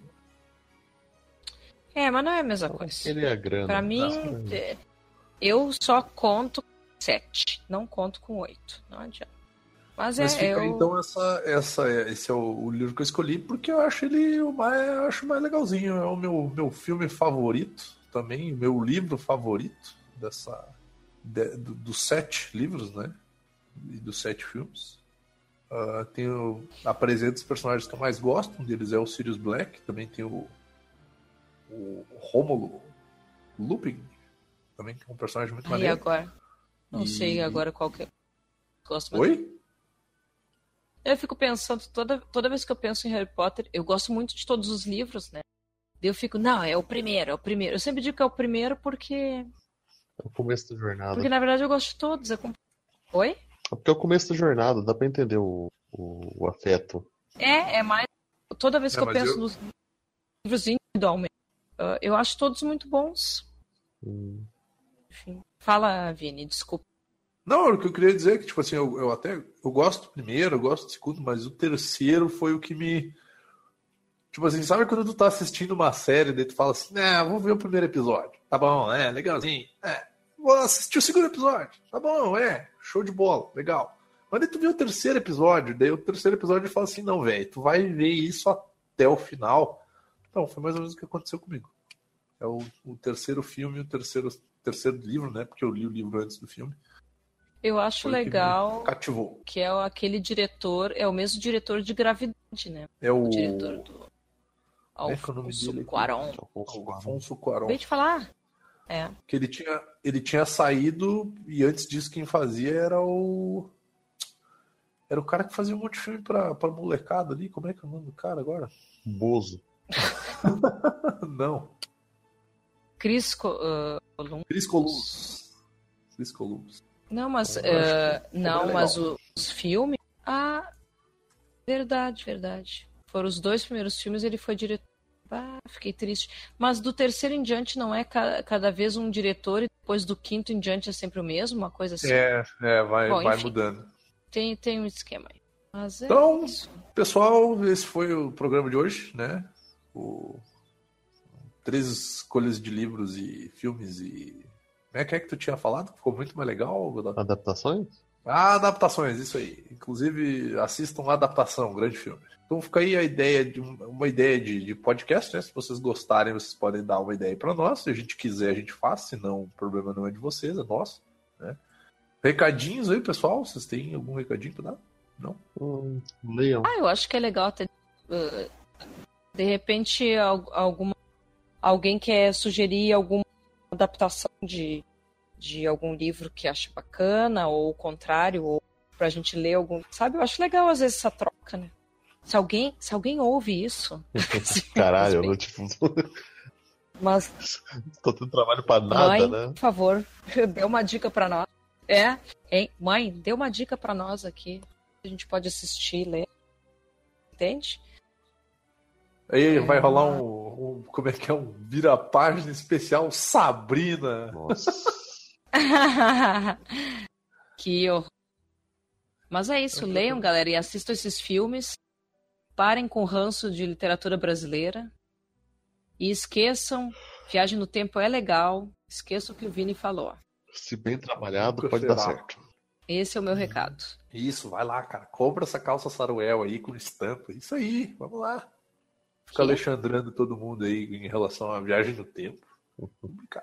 Então, pessoal, como diz aquela famosa frase do Evandro, deem like em todas as coisas aí, curta o post, sigam no Twitter, Facebook, sigam a Karina na rua, sigam o Godoka na, na, na rua também, tirem foto dele em posições eh, esquisitas e, e mostrem para ele que vocês estão observando ele. É... Ai, não, não. Escovem os dentes, não usem drogas, fiquem na escola. E comentem embaixo o que vocês acharam do, do episódio, se tá legal, o que vocês estão achando. Deem ideias de pauta também. Assinem o feed. Se, sejam legais aí nos comentários. também, assine o feed. Tá funcionando tá o feed, hein? Tá funcionando. Uhum, tá atrasado, hoje. tá atrasado. Parabéns. O episódio. Parabéns ao menino. O Evandro, Evandro, ele, ele atualizou o feed pro segundo episódio e no terceiro preciso te ensinar a usar essa merda. tudo bem, tudo bem, obrigado. É. Então é isso aí, acabou. Chega. Deus.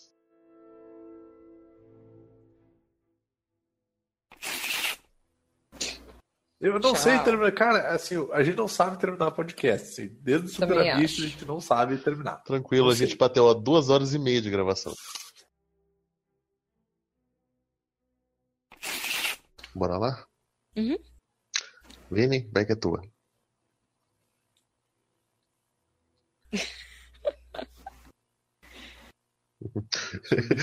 Deixa eu ver o negócio aqui, você escuta os barulhos, eu passo do vídeo correndo, né? Tá, deixa eu ver esse negócio aqui. Daí quando vê, offline. Deixa eu ver o negócio, escuta a chinela batendo, batendo o cara correndo. Pegar mesmo. Isso, sai correndo. Prefiro morrer do que perder a vida! Falava isso mesmo. O Chaves? Ah, é. É que eu não Chaves. vejo. Gente, eu sei que não tem nada a ver com o nosso assunto, mas um milagre, os meus gatinhos estão bem deitadinhos um do lado do outro. Nossa, que maravilha. O Loki tá aqui no meu pé, também dormindo, sem fazer barulho. É, cuidado que é cenobita isso aí.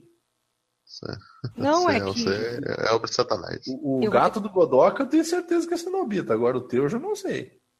Ai, parem, não fala isso dos meus gatinhos. Então Sim. o próximo sou eu, é isso? É isso.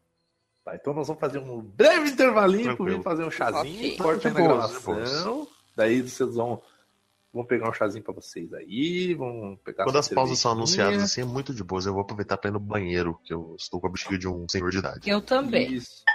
Vai lá, dropa, dropa aquele bexiga, blocão Vini, bexiga. lá. Tá volta. Ah, desculpa. Enquanto isso, vou ficar aqui falando sozinho com vocês os ouvintes, vou ficar criando material para os extras, criar, criar possíveis vírgulas sonoras, com o famoso papaparidal. Vem comigo! Uh, vou também ficar falando sozinho, porque eu sei que depois o Godoc vai ouvir, então eu queria deixar um abraço pro Godoc, é um cara muito gente boa, tá possibilitando esse maravilhoso projeto de se concretizar. E fica esse esse abraço na alma aí, esse beijo no espírito. Também gostaria de anunciar um Chevette 78 que eu estou vendendo. Uh, quatro portas. Ele é modelo único. E é isso aí, cruzado. Então vamos aguardar aí o pessoal voltar. Estou aqui comendo um amendoinzinho. Show de bola. Isso aqui é bom porque aumenta um pouco meu amendoinzinho aí, uma sementinha oleaginosa que aumenta a sua absorção de metais na sua dieta, que é muito importante. Segundo ponto importante aqui, eu comer uma banana, né, porque banana é uma fruta. Frutas são saudáveis, coma frutas, seja saudável. Né? que hoje em dia é complicado. Hoje em dia tá complicado. Vou, vou, vou pegar meu lanche aqui. Meu lanchinho, então, consiste basicamente de amendoins, uma banana, uma maçã e chá. Ver você como como não querer morrer muda muito a dieta de uma pessoa. Né? Então fica essa dica alimentar aí. Não morra, também é algo saudável, é algo importante. Vou pegar uma maçãzinha aqui. Maçã que é uma fruta contém vitamina C também. Se botar lá na geladeira, vai ficar crocante. Aqui, como está fazendo zero grau, não preciso disso.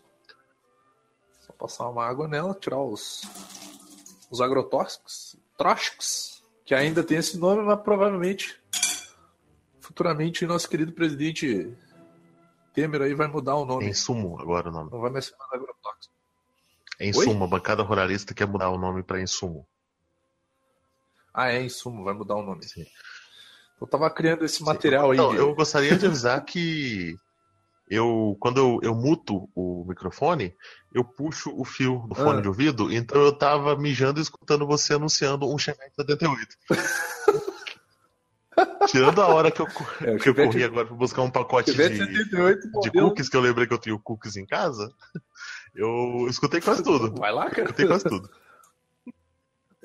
tava anunciando um Chevette 78 quatro portas modelo único. 78 tinha carro quatro portas? Modificações. Modificações de fábrica. Eu, cara, eu lembro uma época, não sei se tu passou por isso, mas tinha uma época que, eu, que, que a galera vivia, cara, que foi aquela época do eu tenho TV em casa, tá ligado? Que foi na época em que as pessoas começaram a ter telefone em casa. O telefone era um bagulho absurdo, assim. Vamos lá em casa, minha TV é colorida. Então eu tô aqui fazendo meu lanchinho saudável. TV colorida, cara, porra. Tô aqui com meu lanchinho saudável, constituído de uma banana, uma maçã e amendoins. E chá. Show. Ai, caralho, cara, agora eu tô lembrando quão merda era esse próximo filme que eu vou indicar, cara. Puta que pariu. Cara, eu. Tu acha que tá tranquilo de, de boas, tempo, assim? De boas. Tá... Cara, quando é só nós três, o podcast pode ter três horas de duração, que é muito tranquilo de editar.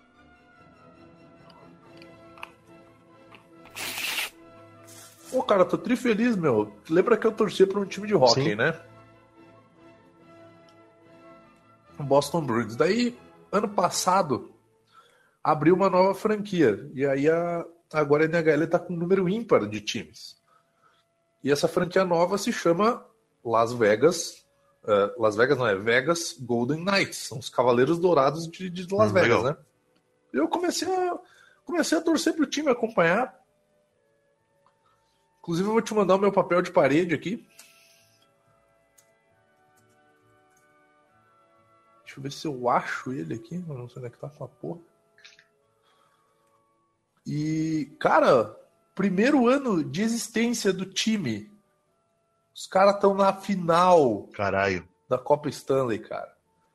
Tu sabe o que, que é? Nunca nenhum time fez isso no primeiro ano de existência. Nunca. Maneiro.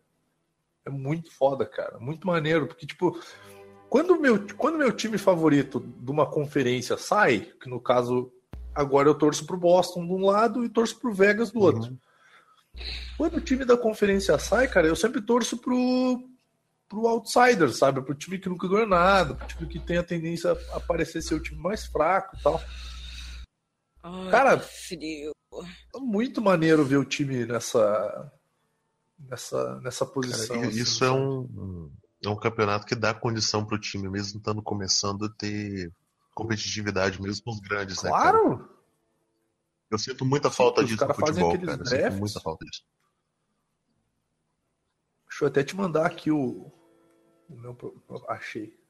Ué, mas não vai essa caralho. Foi isso que a. Eu fiquei muito baqueado, cara, quando aconteceu o desastre da Chapecoense, mesmo não sendo torcedor. Porque é triste você ver um, um time que, nas condições do futebol nacional, fez milagre e, e terminar daquele é, jeito ali, sabe? Por uma, uma besteira enorme. Ah, é triste pra cacete, né, meu? Porra, eu, tipo, eu não, não acompanho futebol, mas eu senti muito. E, e, aconteceu um negócio parecido com um time de hockey também, cara. Só que era um time russo. Porra. Eu não sei se tu sabe, mas tipo, o Canadá até pode ser um. O, criador do, do rock, pode ser, tipo, que tem as ligas mais. participa das ligas mais famosas. Mas, cara, eu assisti um documentário chamado. Acho que tu ia gostar até do nome. O nome do documentário é Exército Vermelho. Aí quando tu vê esse porra, deve falar de. da Rússia, soldado comunista. É... Cara, o Exército Vermelho era a seleção olímpica russa de hóquei, cara. Os caras ganharam absolutamente tudo que eles jogam, tudo que eles competiam, eles ganharam. E aí tem um filme, que é um filme da Disney, que é um filme legalzinho até, que acho que é o Milagre, Milagre no Gelo, hum. uma coisa assim, que fala sobre uma seleção americana que ganhou dessa seleção russa. E daí, tipo, eu assisti o filme e deu, pô, maneiro e tal, filme de rock, foda. Daí quando tu vê o documentário e tu vê a condição que o time tava para ter perdido do time americano, tu fica pensando assim, caralho, meu, esses malucos nunca iam ter ganhado desses loucos, tá ligado? Os caras estavam passando por uma crise gigante dentro do esporte, dentro do país, e o time estava entrando em. Como é que é quando os marujos se voltam com o capitão lá? Porra. Eles estavam se amotinando contra o treinador, cara, porque o treinador estava tratando eles que nem escravo, velho. Que merda. Então eles estavam tudo amotinados contra o treinador, eles estavam puto com o país, porque quando tu vira um atleta olímpico, uhum. ao mesmo tempo tu, tu vira um funcionário tu vira um funcionário público. Uhum.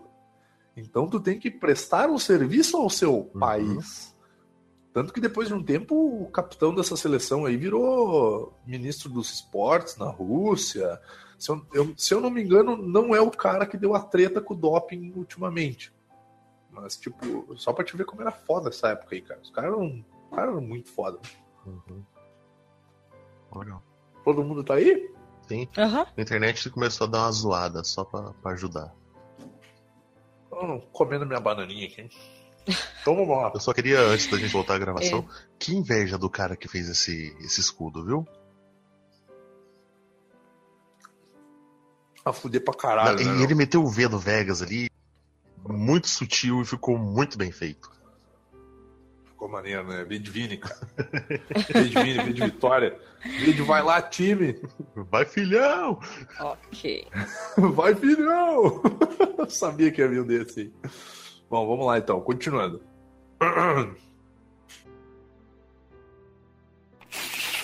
Gente, o que, que você tá abrindo aí? Desculpa, eu, é que eu, eu dei uma mexida aqui. Ah, eu louco pra botar um chá pra esquentar no micro aqui, o filho da mãe cagando a gravação. Exatamente, desculpa, gente, desculpa.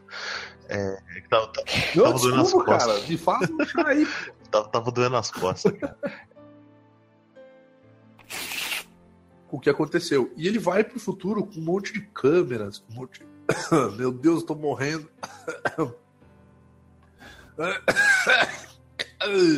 Corta isso, pelo amor de Deus. Engasguei com amendoim. Um... Momento que eu me preocupo.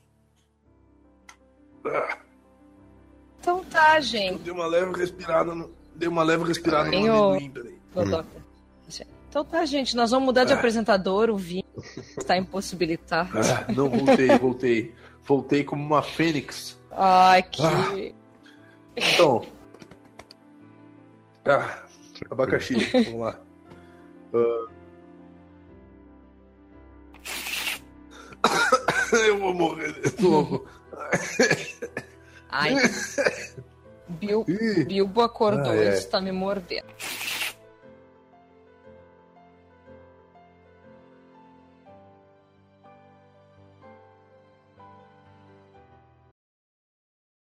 Eu, eu gosto do diabo.